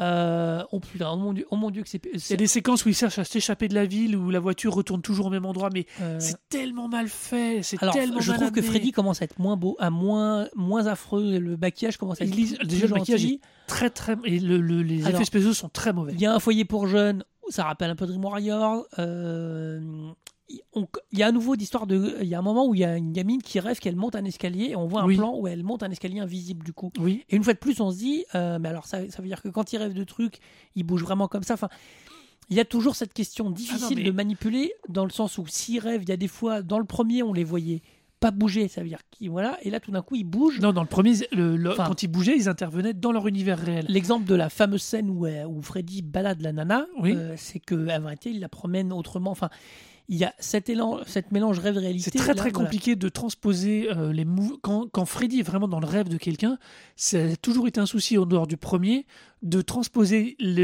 l'interaction du corps de la victime dans le monde réel par techniquement.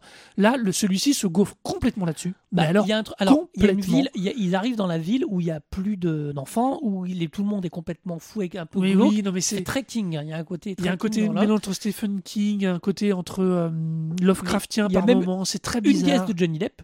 Oui. Et il y a un truc euh, jeu vidéo euh, où Freddy joue au jeu vidéo avec un gamin. Enfin, Enfin, c'est très. Tu sens que ça a cherché à, ta- bizarre. à taper large, à essayer de, re- de recoller les morceaux de l'époque et tout. La séquence en 3D où ils disent carrément, il y a une séquence mettez les lunettes quoi. mettez vos lunettes, c'est le moment. Parce qu'elle, elle Putain, met des mais lunettes. la enfin, rupture du truc, quoi. Oui, elle, doit mettre- il faut, elle dit faut mettre les lunettes parce que sinon on peut pas aller bien le contrôler. Enfin, ils sont dans le canapé au fin fond d'une cave pourrie. C'est, enfin, il y a, il y a plein. C'est le, pour Alors- moi, c'est le plus mauvais de tous. Sauf qu'il y a un truc où euh, on voit aussi beaucoup Robert Englund où il raconte que Robert Englund était un père abusif. A- Alors, on avait a, un père abusif qui est joué d'ailleurs par euh, ah putain par un acteur euh, j'ai trop trouvé ça mais par un chanteur connu. Je me demande c'est pas comment il s'appelle le papa de Freddy ah, je- ça va me revenir c'est pas grave. Euh, Alice Cooper qui joue le père de Freddy qui est un père abusif. On voit Robert Englund beaucoup sans maquillage. Le truc c'est que on humanise le personnage mais est-ce que c'était une bonne idée finalement?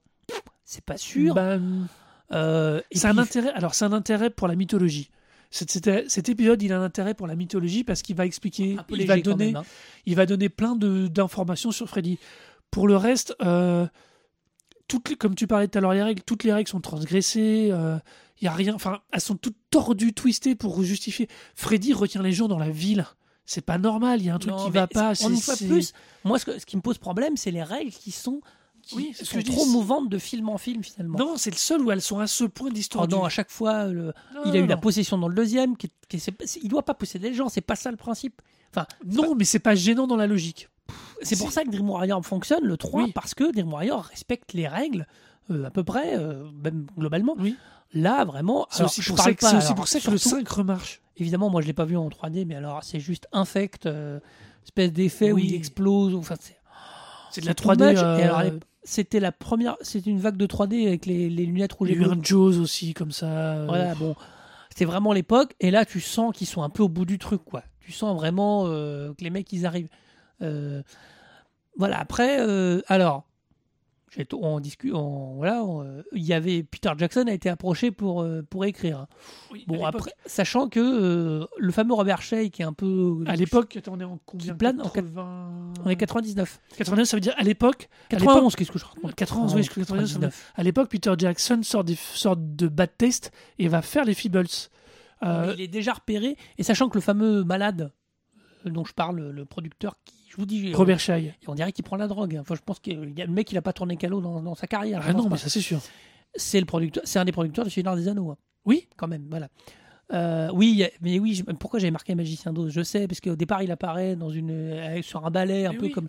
Enfin, ça Non, part un peu vraiment dans tous les Il une, sens. il y a une espèce de volonté de raccrocher Freddy à tous les mouvements, euh, à toutes les tendances, on va dire fantastiques, historiques, enfin, une espèce de, de l'intégrer, de le forcer dans tous les éléments de la culture américaine, qui est bizarre dans ce film.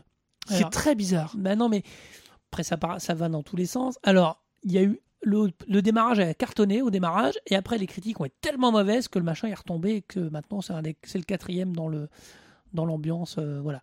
C'est pas, un- c'est pas le plus. euh, Techniquement, il fait même mieux que le 5. C'est ça qui est le paradoxe, alors qu'il est vraiment moins bon. Ah non, c'est c'est une cata limitée. Alors, ça se voulait vraiment la fin. Il y a un côté où ils se sont dit, c'est terminé, on clôt le truc, la fin, même si on se dit que c'est jamais complètement, mais là, vraiment, il explose à la fin. En tout cas, il, y avait une, il y avait une vraie dynamique de clôturer ça.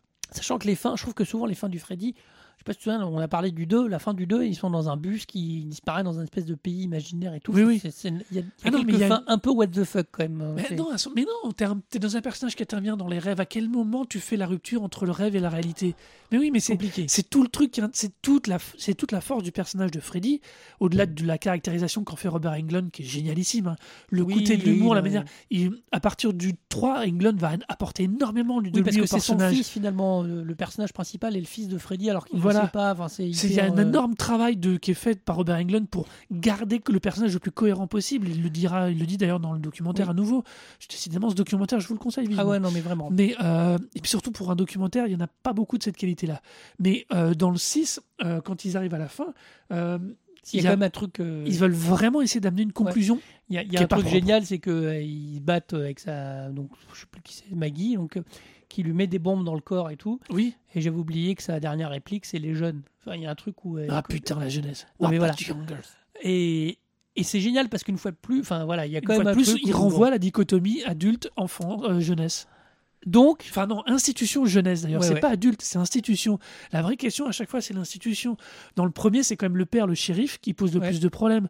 Euh, dans le deux, euh, c'est globalement le regard de l'institution plus ou moins scolaire ou autre autour des jeunes et de leur fait. sexualité. Le 3, on n'en parle même pas puisque c'est l'asile et les jeunes qui sont abandonnés dedans. Enfin, non, non, c'est vraiment l'institution et la jeunesse. Dans, dans, de ce point de vue-là, jusqu'au 6, il tient parfaitement la rousse. Pour le 6, c'est très... non, mais il semble avoir un Non, souci avec ça. Il est moins non, marqué là-dessus. Non, mais surtout, il est foiré dans le cinématographiquement, il est foiré ce match.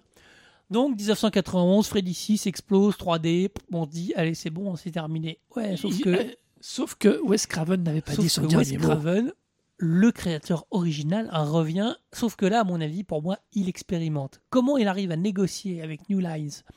Avec Robert Shea. son expérimentation Parce que sort Freddy 7 qui s'appelle Freddy sort de la nuit. Freddy numéro 7.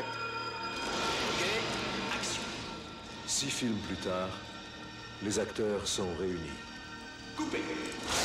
On a peaufiné les effets spéciaux. Plus de sang, plus de sang. Wes Craven tourne un nouveau Freddy. Coupé, c'est bon, on la garde. Mais cette fois, son univers imaginaire semble devenir réalité. Il veut s'extraire du film. Freddy Krueger est de retour. S'extraire du film pour rejoindre la réalité. Et plus qu'une revanche.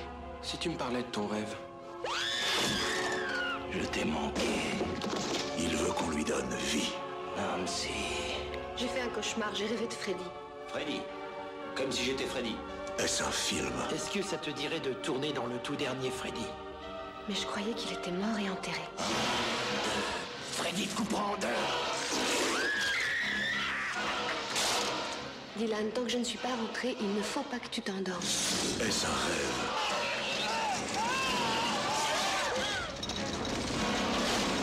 Est-ce la réalité Chat écorché, tu connais.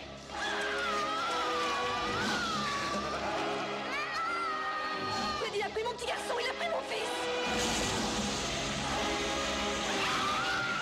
Si vous avez cru à la fin de Freddy, préparez-vous à découvrir Je vais t'engloutir. la véritable histoire. Wes Craven présente C'est l'histoire. L'histoire d'un film. Freddy sort de la nuit. Ton heure est venue. Alors, j'avais raté le titre québécois qui est quand même qui s'appelle Le cauchemar insolite de Wes Craven. Oui, Oui. parce que le titre original c'est euh, New, New Nightmare. Nightmare. Voilà. Ce qui veut tout dire. Quand tu connais Wes Craven qui te dit je fais un film qui s'appelle New Nightmare, tu sais, tu, tu, as- tu sais que Et Freddy est de retour. Le pitch, attention, je parle bien du pitch. Wes Craven lui-même va tourner un nouveau Freddy et il demande à Heather Langkamp L'actrice de Nancy, de jouer et, de, et le père de Nancy, qui était aussi dans le 23 John et Saxon, qui est, John Saxon, qui est une figure De- de geek hein, partout, on le voit dans plein de films. de recommencer. Sauf qu'Heather, donc l'actrice, hésite et puis elle commence à être harcelée au téléphone par un fan, ce qu'elle croit être un fan, et qui finalement bah, est peut-être bien Freddy qui est sorti du film et qui va l'arrêter. Alors Tout ça parce que le compagnon à l'époque de Heather est un gars qui crée des effets spéciaux et qui a créé des mains robotisées de Freddy. Tout à fait. Alors évidemment, on se dit, euh, alors le scénario est intégralement signé Wes Craven. D'ailleurs, c'est tellement génial que vous verrez même un extrait du scénario. Enfin, Le, scénario film, alors, raconte le film. Le- quand dans le voit- film se raconte. aujourd'hui, c'est compliqué parce qu'aujourd'hui, on a vu Scream. Et pour moi, il y a la genèse de Scream Dans ce film. dans Freddy 7, dans Freddy sort de la nuit. Ça Mhm. veut dire le. On peut pas faire loin, dans, on peut pas aller plus loin dans le méta. quoi. C'est fini. Ah c'est- terminé. Il ouvre une. il- Ah L'ouverture, c'est des- c'est une, c'est une scène qu'on croit être un Freddy qui finalement qui est un tournage d'une qui est scène un de tournage Freddy. Qui c'est Enfin, voilà. qui est- non, même pas. Qui est un Alors, test shot. Qui est un test test shot, justement des des- fameuses des mains fameux robotisées. Le truc vrai, c'est que là, tout d'un coup, il y a une séquence couvre, et là, on se dit, bah oui, on sait bien que les cinq autres qu'on vient de voir, euh, les six autres non réalisés par Craven, on sait pourquoi Craven, c'est un cinéaste. quoi. Oui. C'est-à-dire que d'emblée, il y a une, inst- il y a une ambiance. Il la peur. Il y a une réalisation, il y a une maîtrise de la caméra et du langage filmique qui n'a rien à voir. Je me posais la question sur. Alors, il- euh, Craven cartonne les médias, ça voilà. Euh, je me pose la question pour quelqu'un qui n'est pas initié. C'est-à-dire que pour moi, c'est un film où il faut Non, avoir vu les six premiers. C'est ce film-là, c'est euh, comment dire On parle, tout le monde dit Scream, c'est dingue, ça a renouvelé le slasher. Ce- Celui-là, celui-là, c'est le méta, le film Ah méta bah, par absence. 94, Il- honnêtement, euh, je pense qu'il y a. quatre- quand, quand Wes Craven, pour moi, il avait ce Scream est trop zé- léger à côté de celui-là tellement dans celui-ci il va faire le film dans le film qui te mais qui lui-même se renvoie à ses propres références. On a du le méta du Alors, méta. il, sera, il fera Scream deux ans après. hein. Mais Scream oui, en mais- 87. Mais on crédite euh, Williamson au scénario, mais Oui. Williamson n'aurait jamais écrit Scream sans avoir Sans vu ce film. c'est une telle logique. que- C'est vraiment un truc vraiment intéressant. euh, il y a un- alors il fait du travelling compensé. Je pense qu'il y a un moment où il, il pose la question du. euh, Mais il utilise la mise en scène pour te tout à perdre. fait. Mais vraiment, il y, au a, sens- il y a des tremble- il y a des tremblements de terre avec euh, Voilà. dans, dans Los Angeles, qui est une réalité qui arrive. Euh, Craven arrive aussi à. Il arrive. Alors peut-être que c'est l'idée de, de retourner, de ramener Heather Langenkamp. Bah, tout, tout d'un coup, elle, on s'inquiète de ce qui va lui arriver. C'est-à-dire qu'il y a un truc où euh, l'intimité avec les personnages est hyper forte, quoi. et les séquences de Robert Englund qui ne joue plus Freddy et qui a des séquences complètement oufissimes où même lui se dit je suis perdu. Des fois, j'ai l'impression d'être Freddy, que Freddy vient en moi. Enfin, il y a des séquences Alors, mais Il y, a, complètement il y a- il y a ouf. plusieurs trucs. Il y a, alors, il, y a le rapport à la sexualité. On sent que les personnages ont d'abord ont Bah, vieilli. ils- donc, mais euh, oui, on est dans la continuité. Il fait vieillir les personnages en même temps que les Alors, films ont il y vieilli. a un- j'avais oublié, on a oublié un plan intéressant qui est un téléphone avec une langue euh, Oui, absolument géniale, qui refait là. Euh, et là, comme, et là, tu sens le cadeau aux fans, quoi. C'est le machin, oui. voilà. Oui, mais sauf que c'est pas qu'un cadeau. C'est ce qui va, c'est ce qui réveille Heather de son premier rêve où à nouveau elle se dit c'est pas possible. Qu'est-ce que c'est que ce rêve du, ce rêve d'une scène que j'ai tournée? Je ne peux pas moi rêver, moi Heather rêver d'un rêve de Nancy. Mais- tu vois, il y a, il y a, Ah, mais il y a un celui-là, il- abîme, il y a une Alors, perspective y a est deux, il y a une scène où elle va voir Wes Craven. Je suis sûr que c'est sa maison. C'est pas, c'est obligé. Non, non, c'est chez lui. C'est dit dans le documentaire. Et elle va dans sa maison, ils en parlent, et il y a deux choses. Il y a un, le fait qu'ils aient un dialogue où lui est en train de taper le script du film qu'il veut lui faire faire. Ouais. Ils ont un dialogue tous les deux, et le plan se termine sur l'écran d'ordinateur, et c'est le dialogue qu'ils viennent d'avoir. Oui. Et là, tu, c'est, euh, C'est- génial. là, toujours la Et par contre, il y a un dialogue de Craven qui parle d'une manière tellement mystique de Freddy sur le fait qu'il enferme cette créature grâce au film. oui. Enfin, voilà, il y a un truc où ce mec est brillant, quoi. C'est euh, alors, je pensais à ça. Il, y a, il refait la scène dans l'hôpital parce que euh, Heather a un gamin qui Ouais. est- et elle va, à un moment, il est hospitalisé. Enfin, il a, il essaye. C'est pas celui-là, il essaye de traverser l'autoroute. Non, c'est si, Si, si. Euh, Non, c'est le 5. ça. Je sais plus. ou euh, alors je me dis que Craven il a un problème avec les hôpitaux hein, parce que globalement les hôpitaux c'est jamais Euh, c'est jamais positif endroits chez euh, chez Craven. Euh, Il y a vraiment un truc absolument génial euh, en ça. Elle, elle est tellement flippée qu'à un moment elle se réveille, elle a la mèche blanche du 3. Oui, Enfin, oui. C'est euh, il refait la scène de la morte au plafond et, et elle marche bien. Mhm. Euh, c'est un peu moins gore, voilà. Euh, Ah. alors l'effet un peu. Non, c'est, moins gore, mais on retrouve, mais c'est beaucoup plus flippant. On retrouve beaucoup plus l'angoisse qu'on avait dans le premier. Il y a une construction, à nouveau, il y a une construction, une mise en scène, comme tu, la, la séquence de dialogue quand tu vois que que tu évoquais qu'il a, les- la- il a une séquence avec Heather et quand le plan se finit sur l'écran d'ordinateur où il- tu vois écrit les répliques qu'ils viennent d'avoir, tu te dis, il y a une espèce, en- ça renvoie à l'entre de la folie, il y a du Lovecraft, tu vois, frisson, ouais, c'est super bien foutu, c'est extrêmement flippant. Il y a même d'autres trucs. Alors, oui, le- les effets du, de la scène de l'autoroute, euh, parce que le gamin soulève Freddy, enfin, il y a une main géante. Bon, c'est des trucs, bon, c'est 99, c'est un 80, Non, qu'est-ce mais que c'est, c'est- 94. faut pas oublier le budget par rapport à oui. l'évolution des budgets à l'époque et des prix des effets spéciaux. Il est loin d'être énorme Bah, sur ce film. Très très loin. Et quand même, la fin, euh, c'est. euh, alors, il y a, elle retourne dans le, tout le début qu'on voyait. Enfin, c'est vraiment écrit, tu sens que c'est maîtrisé de bout en bout. Ouais. Et la fin, elle raconte à son gamin le script. Enfin, Elle, et elle lui raconte lit le script. elle lui- lit le script qu'on vient de voir et tout. Enfin, pff, moi, Et, on reprend la scène d'ouverture pour finir le film. Voilà. Le vrai problème, c'est que est-ce qu'en faisant ça, est-ce qu'il tue pas définitivement le truc Est-ce que après ça, qu'est-ce qu'on peut faire? Ah bah, fondamentalement, c'est la vraie fin de Freddy techniquement. Ça veut dire que l'espèce de fin qu'on croyait Il dans a- le 6, non, lui, Techniquement, dans le 6, ils l'ont tué dans le dans l'univers, dans la franchise. Dans le 7, lui, que fait Wes Craven Il le tue au niveau business. Il le tue au niveau technique. C'est absolument. c'est moi qui le tiens, c'est moi, moi qui l'ai ouvert, c'est moi qui le termine. Voilà, c'est exactement c'est ça. impossible de faire autre chose après. Et on verra que les deux prochains films dont on va parler n'ont rien à voir avec ça. Bah, Fondamentalement. dans d'autres choses. Alors, je sais pas dans quelle ordre on le fait. Soit on fait, on fait euh, Freddy versus Jason d'abord. Bah, on va continuer dans la, dans la continuité euh, des dates de sortie, puisque Freddy vs Jason, qui est un très vieux rêve de la Fox et de New Line, je crois, ça fait des années qu'ils cherchaient à le faire, parce que c'est un projet qu'on entendait parler depuis Freddy 5. C'est dire à quel point. Alors, c'est 2003. Donc, faut imaginer qu'il y a presque 10 ans entre. euh, Qu'est-ce que j'ai dit 94. Il y a 9 ans entre 94 Freddy sort de la 99, nuit. le 7. Euh, Freddy sort de la nuit, c'est. Qu'est-ce que je t'ai dit? 94. Freddy sort de la nuit. Ah oui, merde.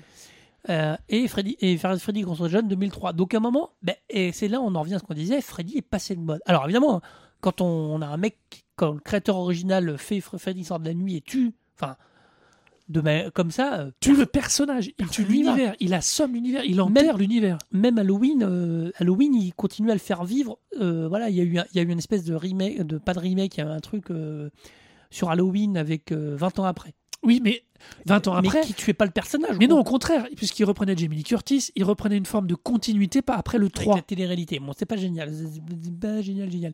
Là, effectivement, à part lié à Jason, personne ne pouvait refaire un Freddy. Et on verra juste après que non, personne ne peut refaire de Freddy et que ça pose la question de, de son existence aujourd'hui. Donc Freddy versus Jason, effectivement, c'est un vieux fantasme qu'ils ont. Euh, c'est réalisé par Ronnie Yu. Alors Ronnie Yu est pas un foudre, mais c'est un. C'est pas un mauvais réalisateur. Il a une filmo qui est, euh, Ouais, qui est pas peu- désagréable parce que il est. euh, il a fait des choses. Bon, ça va pas. C'est pas ouf non si, plus. hein. mais la fiancée de Chucky. Ouais, Si, bon, mais ça- enfin, 51e étage, on est- On est, on est dans, du, dans de la bonne série B. On c'est un bon faiseur. Euh, ouais, B, t'es gentil un peu, mais bon. Presque Z. Euh, voilà, mais, mais effectivement, alors pff, après, comment tu veux faire un pitch comme euh, Freddy versus Jason alors, C'est dans le pour revenir au documentaire, c'est sûrement Freddy est un des- enfer au début. hein. Oui, Freddy est en enfer et Jason aussi. Enfin non, Jason est sur son île comme d'hab. Mais euh, il faut voir le Ronnie Yu qui dit "Oh bah moi on m'a proposé le truc, j'ai fait OK." C'est quand même un mec qui a une culture de cinéma hongkongais, qui a quand même, mais qui va quand même faire des films euh, très actionneurs, un peu machin. Il dit "Ok, filez-moi deux monstres sacrés et je vais les faire se taper dessus." Parce que l'idée, ça n'est que ça. Le, Ça. le- le pitch, c'est que comment je fais pour amener Freddy qui va aller affronter Jason dans un combat qui est nécessairement dantesque et L'intro en plus compile les deux, les deux sagas. hein, parce Oui, que oui. Les deux sagas ont déjà Jason, euh, ça doit être son 8 ou 9e. Je pense que c'est avant Jason X. Oui, oui, c'est avant. Non, c'est après. C'est après Jason Ouais, il X. y a au moins, 10, au moins une dizaine d'épisodes. Freddy, on a vu qu'il en était à 7. Donc une espèce de compilation. Euh, mais c'est très rigolo parce que le fait de faire Freddy qui va rentrer dans les rêves de Jason euh, pour revenir, ce qui est très drôle, c'est que du coup, au début, Freddy manipule Jason. Mais évidemment, dès le début, on se dit à un moment, ils vont se cogner parce que il y a marqué versus. hein, donc à un Ouais. moment, voilà. Euh, alors, on est en 2003. Ça veut dire que ça s'ouvre, on retrouve ces... Alors, il est interdit au moins de 16 ans en France, ce qui était un peu plus... Voilà, il y a du boobs, hein, tout de suite. Je trouve, moi, plus... Ah bah ça, de ce niveau-là, si t'as Jason, t'as nécessairement du vrai boost. Parce que Voilà. pour le coup, Jason, c'était quand même l'archétype de je te mets du boobs et du slash. Voilà. On retrouve les thèmes de Jason, des ados modernes, le- la vierge, euh, tant que t'es vierge, tu meurs pas dès que tu. Voilà. Euh, il vient, alors moi ce que j'avais oublié dans Jason, parce que je suis. Voilà, j'ai vu quelques Jason, mais je les ai pas tous vus. C'est-à-dire que les personnages d'ados sont tellement antipathiques que t'as qu'une envie, c'est de les voir mourir le plus Ah, vite mais possible. C'est un slasher Ce qui a jamais été archétypal. le cas. Oui, les, dans les Freddy- personnages de Freddy, les personnages, euh, on a parlé beaucoup Mais- de Nancy. Nancy, elle est attachante. Les personnages sont un peu souvent. Dans Vendredi Les 13, questions- t'attends qu'une seule chose, c'est qui les tue. C'est À l'inverse, dans Freddy, tu, tu, as- tu veux savoir comment ils vont s'en sortir et qui va s'en sortir. C'est une des forces de Freddy. Là, tu t'en tamponnes parce que le but du jeu étant juste de savoir comment ce tas de demeurés va permettre d'aboutir à Alors, Jason Moi, versus Freddy. moi j'aime bien, c'est qu'on voit. Et Mais c'est super bien fait. C'est super bien Alors, fait. honnêtement, bon, on va être très clair. Nous, euh, c'était une des une premières presse que j'avais fait avec toi. Euh, c'était sympa parce que je, je dois avoir encore le, J'ai aussi encore le le dossier de presse. presse qui est très marrant. Ce qui est marrant, c'est que bon, le film est pas ouf. hein. C'est, non, un mais- slasher. C'est une bonne série B de vendredi soir. ouais, c'est- euh, bon, voilà. Ce qui est marrant, c'est que- et bière. Autant on s'aperçoit que Freddy est et ça renvoie un peu à toute la saga est assez subtil dans sa manière de tuer les gens. euh, d'élaborer des plans un peu compliqués, de tuer le dessinateur en le dessinant et en le découpant. Enfin, il y a tout un truc très élaboré chez Freddy. Euh, Jason, pas du tout. Euh, Il y a un truc subtil dans Freddy. Et alors, Jason, zéro, quoi. Jason, Ah, mais c'est, ça a toujours été et ça distinguo. rend un truc un peu drôle. Euh, Il y a bon, c'est- il y a un côté, il y a une production qui est pas mauvaise, ça veut dire que c'est plutôt C'est très bien réalisé, c'est très bien propre, maîtrisé, voilà. les effets sont il y a une super ambiance clean. dans un champ euh, où Jason arrive et là tu te dis ok tout le monde va mourir, c'est super. Ah oui, la Euh, teuf. Voilà, le Jason arrive en flamme dans une rave. Enfin, c'est vraiment. euh, alors on retrouve le c'est- côté. euh, C'est caricatural. Voilà, on retrouve le côté euh, jeune aussi à nouveau les Mhm. jeunes euh, voilà contre. oui, puis- non, non, les, les jeunes ne servent que de décor, que de. C'est pas dire. La Jason réapparaît et massacre tout le monde dans une rêve party, et Freddy récup dans la travail les rêves emmène Jason dans un espèce d'asile industriel dans un monde une espèce d'univers un peu industriel pour essayer de piéger Jason mais du coup tous les deux vont être ramenés enfin chacun a sa séquence dans son univers à lui pour à la fin se taper au bord d'un lac au milieu d'un truc un dans, peu dans une cabane en bois, dans le machin. Alors, c'est vraiment. euh, alors, quelque part, c'est un peu bancal la façon dont il retourne le Crystal Lake et tout. On en a un peu, mais quelque part, on en a un peu rien à foutre. D'un moment, mais non de euh, toute façon le titre te dit ce que tu viens voir Voilà. c'est tout et, honnêtement c'est pas c'est un film ça purement popcorn. hein, c'est un peu dégueulasse. Ah mais hein, ça, c'est du gore, c'est du vrai. Il c'est pas pour rien que c'est interdit moins de 16 ans celui-là. Là, ça gicle dans tous les sens. hein. Donc c'est à voir, c'est pas, c'est, vraiment un truc. euh, alors, je pense que ça se savoure un peu mieux quand on a vu les autres. Euh, bon, c'est pas, euh, c'est pas indispensable, mais c'est à voir pour rigoler.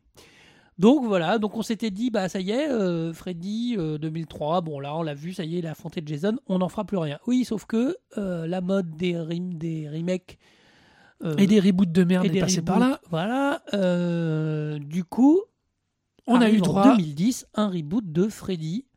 Donc Wes Craven a dit moi c'est pas moi, j'en ai rien, je veux pas savoir. C'est même pas produit que par New Line. Alors euh, bon voilà, Entre temps, euh, Luna a changé de main. hein. voilà. Et surtout, il n'y a pas Robert Englund. C'est le premier alors Freddy là- sans Robert Englund. Moi, je veux dire euh, non. Et bah, ça fait partie du truc qui fait que le Robert film Englund il commence à vieillir un peu, hein, faut le dire. Voilà. Euh, et du coup on a alors ça se veut un peu réaliste. C'est-à-dire que ça se veut. On Mais, a un euh, Freddy qui est C'était dans cette vague, on a eu droit à un remake d'Evil Dead, même si Sam Raimi Oui. était à la production qui était tout naze. Le truc, c'est que ces gens-là ça se voulu- au sérieux. Et je pense que même le premier Freddy, qui fait peur, ne, il y avait un côté rigolo. Mais non, il y, avait un décalage, il y avait déconnant. un traitement, Alors, puis il y avait une réalisation, il y avait quelque chose. Il y avait, c'était pas premier degré. Le problème de ce Freddy comme de l'Evil Dead de la même époque, c'est qu'ils se- ils sont premier degré. Ça veut dire qu'au-delà du simple slash, il y a rien. attends, Il y a, c'est le c'est pas que le problème du premier degré. Le problème, il est aussi dans le jumpscare. C'est-à-dire que ça, c'est la Ah grosse mode. On n'en peut plus. Euh, Et puis euh, le comprendre que ambiance et jump, faire peur avec du jumpscare, ça marche pas. Enfin, ça marche pas. Ça marche deux fois. mais pas que- 20 fois. Et 20 fois, t'en peux plus, tu craques. C'est-à-dire qu'un jumpscare, t'as le droit d'en faire 3-4 dans des moments particuliers, mais sinon, c'est insupportable. C'est écrit avec des gros sabots. C'est insupportable. Mais le pire, c'est que c'est même pas mal écrit en soi. Si, parce que tout va trop vite, trop. Alors, c'est hyper explicatif. Ils te refont un remake de la scène au plafond. Ça marche pas. Te font re- ils Quand ils t'expliquent les origines de Freddy, c'est à mourir tellement c'est chiant. Il y a un truc où la nana dit Ah, c'est un, c'est un tueur qui tue dans les rêves. Ah oui, d'accord, ok. Quoi? Alors que dans le Freddy, personne n'y croit jamais. Enfin, d'autant dans du Freddy, tout le monde met ça en doute. Tous les adultes, Oui, tout le monde est là. Tout le monde dit Ah ouais, ok. Ils vont en prison. Euh, c'est pas drôle, c'est pas horrible. C'est. euh, Il y a le plan de la baignoire. Ça fait, même, ça fait même pas le- le- l'espèce de d'angoisse que tu pouvais avoir pour Nancy pour le même plan de 84. Tu mets les deux côte à côte. Tu es, il y a une angoisse dans Nancy qui s'endort. Il y en a aucune dans le 2010. Aucune. Tu t'es pas là. Tu n'y es pas. Enfin, moi Il y a- en tout cas. Il y a aussi un rapport à un moment. Alors, c'est un peu compliqué parce que euh, on croit pas les enfants. Et puis finalement, alors en vérité, ils ont raison. Mais il y a tout un moment, c'est très discutable. euh, ça explique. Arrêtez d'expliquer, s'il vous plaît. Arrêtez dans ce genre de film. On rentre pas dans un Freddy puis, a- pour avoir des je- explications. Il n'y a quoi. pas de thématique en dehors de l'histoire de Freddy. On est, c'est, comme si tu faisais le silence des agneaux, mais avec Freddy. Et c'est aucun, ça n'aurait, aucun- ça n'a aucun sens. Freddy, c'est pas un tueur en Le série. silence, oui. Le silence des agneaux, pardon. Ouais. Euh, Freddy, c'est pas un tueur en série. C'est un tueur mystique. J'avais oublié qu'à un moment, ils vont dans la cave. Alors, je sais plus pourquoi, mais ça m'a fait chier. Le mec, il allume une lampe à pétrole, quoi. En 2010. La lampe à Non, mais pétrole, c'est- non, mais on est sérieux, quoi. Euh, Enfin, il y a une romance, évidemment. Alors qu'il y a les romances étaient bien gérées. C'est-à-dire que soit c'était des, des romances établis. adolescentes. Oui, mais c'était c'était Mais ça. non, mais ça change tout dans le traitement. fout là. C'est pas subversion. Euh, effectivement, j'avais noté. euh, ils arrivent à faire un tueur sexuel parce que je crois qu'ils dans l'histoire, Freddy Ils est le font pédophile pédophile. dans l'histoire. Oui. Sauf qu'il y a comme il y a aucune ambiance sexuelle, euh, Mais non, il n'y a pas d'enjeu. et ils parlent, ils parlent tout le temps. Enfin, C'est, enfin, c'est. Ça marche pas. Donc c'est Le pire, c'est que là, alors, tu vois, le film n'a pas de fond, n'a pas d'ambition sur son écriture, mais il a une réalisation qui est emphatique, qui est prétentieuse, qui est chiante. tout Et ça fait. fait un tel écart que le film est lourd. C'est une merde. Et je pense pas, pour le coup, que le problématique vienne de, du, de la mythologie, du caractère même de Freddy.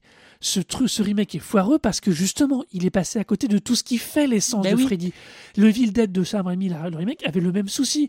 Ils avaient oublié la partie second degré, toute la partie, ce- tout le discours Non, mais- plus ou moins d'attaque sur euh, on s'en fout du système scolaire. Je rappelle que H est un crétin. tout à fait. Non mais Euh, et d'ailleurs, Dieu merci, la série H versus Evil Dead est, mais bien plus Comme intéressante. tu dis, on peut, euh, et c'est marrant parce que je, en relisant sur les, sur les volontés de production, les mecs disaient oui, alors on va faire quelque chose où on va euh, se débarrasser de ce qui a rendu le personnage moins effrayant euh, parce qu'il est devenu plaisant. Mais il était plaisant dès le départ. Il était, euh, il était gentil, enfin, il était drôle, Freddy, et c'est ce qui, rend, ce le rendait encore plus horrible. Tu pouvais revenir à, Mac Myers, et je pense qu'il l'a jamais trop pété, ou même à Jason, à, à- effectivement, c'est des tueurs sanguinaires. Freddy n'est pas un tueur sanguinaire. Il a, C'est un tueur mystique. c'est le mot important. Et il a, il a quelque part une lecture, il a presque une lecture politique de la, so- il y a quelque chose Mais sur la société de Il a de toute façon une lecture politique parce que une- le deuxième, un- il a toujours un deuxième niveau de lecture. Il intervient dans les rêves, donc la partie fantasmée de ce que nous on vit, de la manière dont on va réinterpréter ce qu'on a vécu dans la journée. Nécessairement, Freddy, il va se glisser dans les interstices pour te, et en plus, comme le caractère même du personnage est vicieux, il va aller chercher là où ça fait mal. Donc nécessairement, Jason, c'est Jason, Jason Voorhees, mais- c'est un carnassier. Mike Myers, c'est une machine. Euh, je veux dire, il y en a un qui est un prédateur, l'autre qui est une machine. Non, Lui, c'est quoi, il y a pas de différent. nuance, il va, euh, il va aller chercher, il va aller appuyer là où ça va faire très mal pour te tuer. Comme on l'a dit dans le cadre des Dream Warriors, il va aller, il va aller envoyer au suicide le gosse qui a du mal à, se sentir à l'aise dans sa peau. Il va sur, il va faire une overdose. Il va aller planter dans la télé celle qui a du mal, pas confiance voilà. en elle. Non, mais Enfin, je veux dire, il y a toujours, il y a toujours une Et- manière de la, la, complètement. la mort que impose Freddy à ses victimes a un sens. Là, on n'a plus rien. Non, Juste il est H menu. les mecs se disent euh, oui alors Freddy c'est un méchant avec des griffes ben non ben non c'est il a un look iconique oui mais qui est pas Qu'il est devenu parce que je rappelle qu'au début il avait qu'une seule main de. Voilà, il y a une espèce de truc où en plus Enfin, il, est- il a des griffes parce que c'est homemade c'est à dire qu'il y a un truc où c'est fait soi-même Euh, le générique du, du remake qui est ridicule d'ailleurs. donc voilà euh, mais il y a un truc où donc les et c'est l'archétype et finalement ça raconte bien je pense une des erreurs d'un nombre de remakes importants et de reboots c'est de ne pas comprendre qu'est-ce qui de passer à côté de l'œuvre originelle et de se dire ok ça ça ça, ça raconte ça. Pas du tout. C'est les mecs de se dire bah oui c'est un tueur avec des griffes et qui tue des adolescents. Oui mais mais y a bien mais ce qui fait la force de Freddy c'est autre chose. Alors la question qui se pose parce que maintenant on a fait le tour de la saga est-ce que ce qui est-ce la particularité de Freddy fait que justement ça n'est pas rebootable parce que c'est trop lié à son époque parce que c'est trop lié aux années 80 et à cette euh, est-ce que la sexualité est-ce que toutes ces, ces, ces problématiques ayant changé est-ce que les ados ayant changé est-ce que Freddy est encore lisible et encore faisable aujourd'hui? Pour moi, oui, parce que Freddy, c'est sa mythologie et la manière dont il l'a construit, donc sur laquelle il repose, qui est donc un, dingo vicieux caché dans tes rêves qui va aller te tuer sur tes points faibles, pour faire simple, qui a construit tout un univers à lui dans lequel il survit et dans lequel il survivra toujours. Oui, la problématique, il est que il faut admettre ça. On ne peut pas juste retransposer un scénario de 84 en 2017 ou même en 2010 pour l'époque. Donc, ça avait là un Freddy. Je sais pas s'il reviendra un jour avec un, avec un reboot est-ce ou un est-ce- remake. est-ce que, est-ce que le tueur de Scream est finalement pas un meilleur Freddy que Non, parce que le tueur de Scream se rapproche beaucoup plus d'un Mike Myers. Bah, ouais alors non parce que Si, parce que c'est un boucher. oui mais il est fait Freddy, pêcher il est il, est au-delà fait, de ça. il est fait pêcher aussi un peu par là où ils ont bah, parfois par là où ils ont Oui, mais ça, c'est un une peu, mais- figure du, du tueur en série moderne. Freddy, il est au-delà de ça. Bien sûr qu'il va, les tu- il va utiliser leur propre vice pour les tuer. Mais il est d'abord dans un univers parallèle. C'est un tueur mystique. C'est un tueur qui a son univers, qui obéit à ses règles. C'est super important. On a cessé de, de le dire que les mauvais films, c'est parce qu'ils n'utilisaient pas réellement les règles de Freddy. c'est vrai Si tu veux faire un remake de Freddy, il faut reprendre les règles et t'appuyer là-dessus. Et après, bien sûr, tu peux le transposer en 2017, mais tu peux pas juste transposer le Freddy de 84 en il faut le ré- 2010. Il faut le réinterpréter. Il faut l'interpréter à notre jour. Ce que fait Wes Craven dans- quand il fait euh, Freddy sort de la nuit, techniquement à l'époque où on avait plus où les films étaient ultra gore n'existaient pratiquement plus, où le fantastique au cinéma était très peu présent. On était à la fin de la vague de justement des fins des années 90 avec pas mal de fantastique et de science-fiction. On n'en avait plus trop à ce moment-là. On était plus à nouveau sur le grand policier, la grande période. On était, Mhm. c'est les incorruptibles, c'est le silence des agneaux justement Seven. c'est Seven, on est dans un autre contexte. Et lui, il fait un film méga méta qui thésaurise techniquement et qui théorise l'univers même de Freddy. C'est ça qu'on n'a pas vu finalement. C'est le film Voilà. qu'aurait voulu faire Wes Craven en 94. qu'on Voilà. pu. Voilà. Non, non, mais Et si on veut faire Freddy maintenant, le Freddy de maintenant, euh, est-ce qu'il passerait par Internet J'en sais rien, c'est une connerie. hein. Je dis ça euh, mais- réflexion. non, à non, voix, mais mais il faut le contextualiser de nos jours. Sauf mais dans ses règles. sauf avec n'a pas eu d'équivalent finalement. Il n'y a pas de. Non. Il n'y a pas de clone. Il y a eu aucun. Le pas même en 84, il y a eu. Si, il y a eu des merdes de série Z, mais il n'y a eu aucun clone qualitatif de Freddy. Jason et. et euh, Ils sont dans un autre ton. Pour sont dans un autre ton, donc nécessairement ils ont engendré des petits qui ont pu plus ou moins Mais, exister. sont- mais, mais parce que Jason et je reviens à ce que je disais un peu au début, Jason et Mike, Mike Myers ont une forme d'intempo- d'intemporalité. C'est des ils monstres, sont basiques. c'est des monstres euh, derrière le placard et que ça, tu, tu, tu racontes Jason en 1930, c'est le même film. Il n'y a pas de souci. Enfin, la- le contexte euh, social, Jason, il s'en contrecarre complètement. quoi. Mike Myers, c'est Jack l'Éventreur 30 ans avant. C'est pareil. Voilà, on est d'accord. Euh, Mais c'est la différence de Freddy, c'est ça. C'est que la force de Wes Craven, c'est de l'avoir intégré au rêve.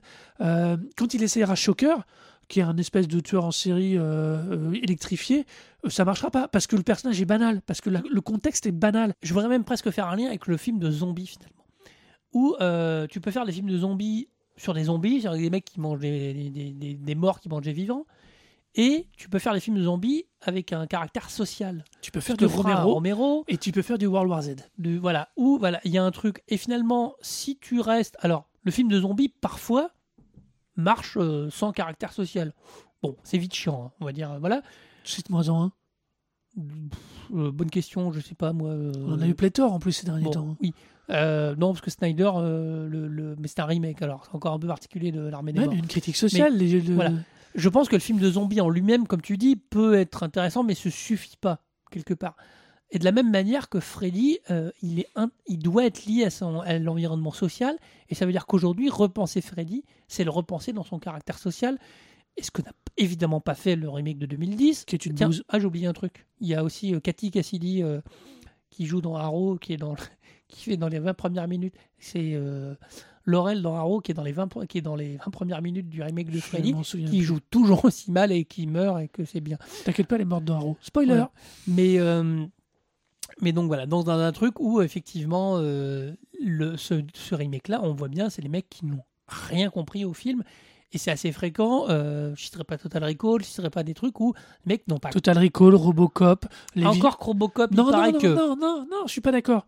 Il manque. Bon. Mais justement, ils ont de plus, à nouveau, ils ont évacué, ils se sont concentrés sur le personnage et ils ont évacué le contexte. Et une fois de plus, si tu as vécu le contexte, ton personnage il vit dans un bocal. On n'en a rien à foutre. C'est finalement même plus que même plus que des remakes, c'est quand Rambo euh, fait le 2, 3, 4, euh, il évacue le contexte social de Rambo pour faire un film de guerre. C'est pas le concept. Et Voilà. encore, je donne une tout petit mot d'excuse aux deux.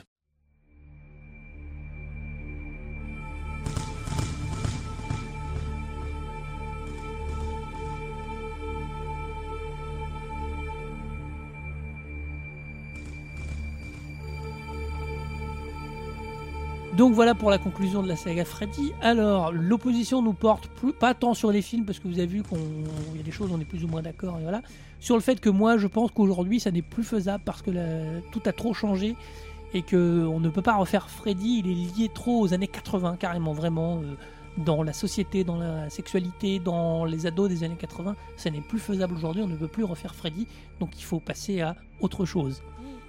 Et moi, à l'inverse, donc je pense qu'à l'inverse, si on veut et si on souhaite refaire un Freddy qui est parfaitement transposable, simplement il faut respecter l'univers de Freddy, le contexte, la mythologie de Freddy. Et c'est valable pour tellement d'autres films de ces époques-là que ça me semble une évidence. Mais Freddy a une mythologie qui est ultra riche. Je ne vois pas pourquoi on ne pourrait pas, je, ne l'appelle pas de mes voeux, hein, mais je ne vois pas pourquoi on ne pourrait pas faire un remake de Freddy en 2017. On a bien Robert, il est trop vieux. De toute façon. Il faudrait qu'il a double son, son Oui, remplace. C'est vrai qu'on ne l'a pas dit non plus, mais sur le remake, le charisme du mec qui joue Freddy Krueger, c'est juste pas, celui d'une endive, quoi. Et encore une endive mal cuite. hein. Bon, vous connaissez le principe, comme d'habitude. Si vous êtes plutôt d'accord avec moi, Laurent, bah, vous allez sur le site, vous votez pour, euh, pour moi avec la petite, euh, La petite coche qui va juste bien. en dessous le billet, la petite coche. Si vous êtes plutôt d'accord avec Arnaud, Et ben vous votez pour moi sur le site web, donc thebroclash.fr. tout à fait. Euh, le, le Twitter, c'est toujours le même. Euh, thebroclash.fr. Non, pas .fr. Euh, Qu'est-ce que je raconte? TheBroclash, ça suffit. Euh, bon, voilà. Où est-ce qu'on te trouve, toi? On peut me retrouver sur Twitter, arobase Laurent Doucet, L-A-U-R-E-N-T-D-O-U-C-E-T. Et moi, c'est Arnaud Doucet, A-R-N-O-D-O-U-C-E-T. Puis on se retrouve bientôt euh, pour un prochain Broclash. Euh, on ne sait pas encore sur quoi, mais on- vous suivez le Twitter. On vous... Parfois, ah non, on le dit pas avant, c'est même plus drôle comme ça. Et puis voilà. Voilà. À la prochaine. Et cultivez-vous bien.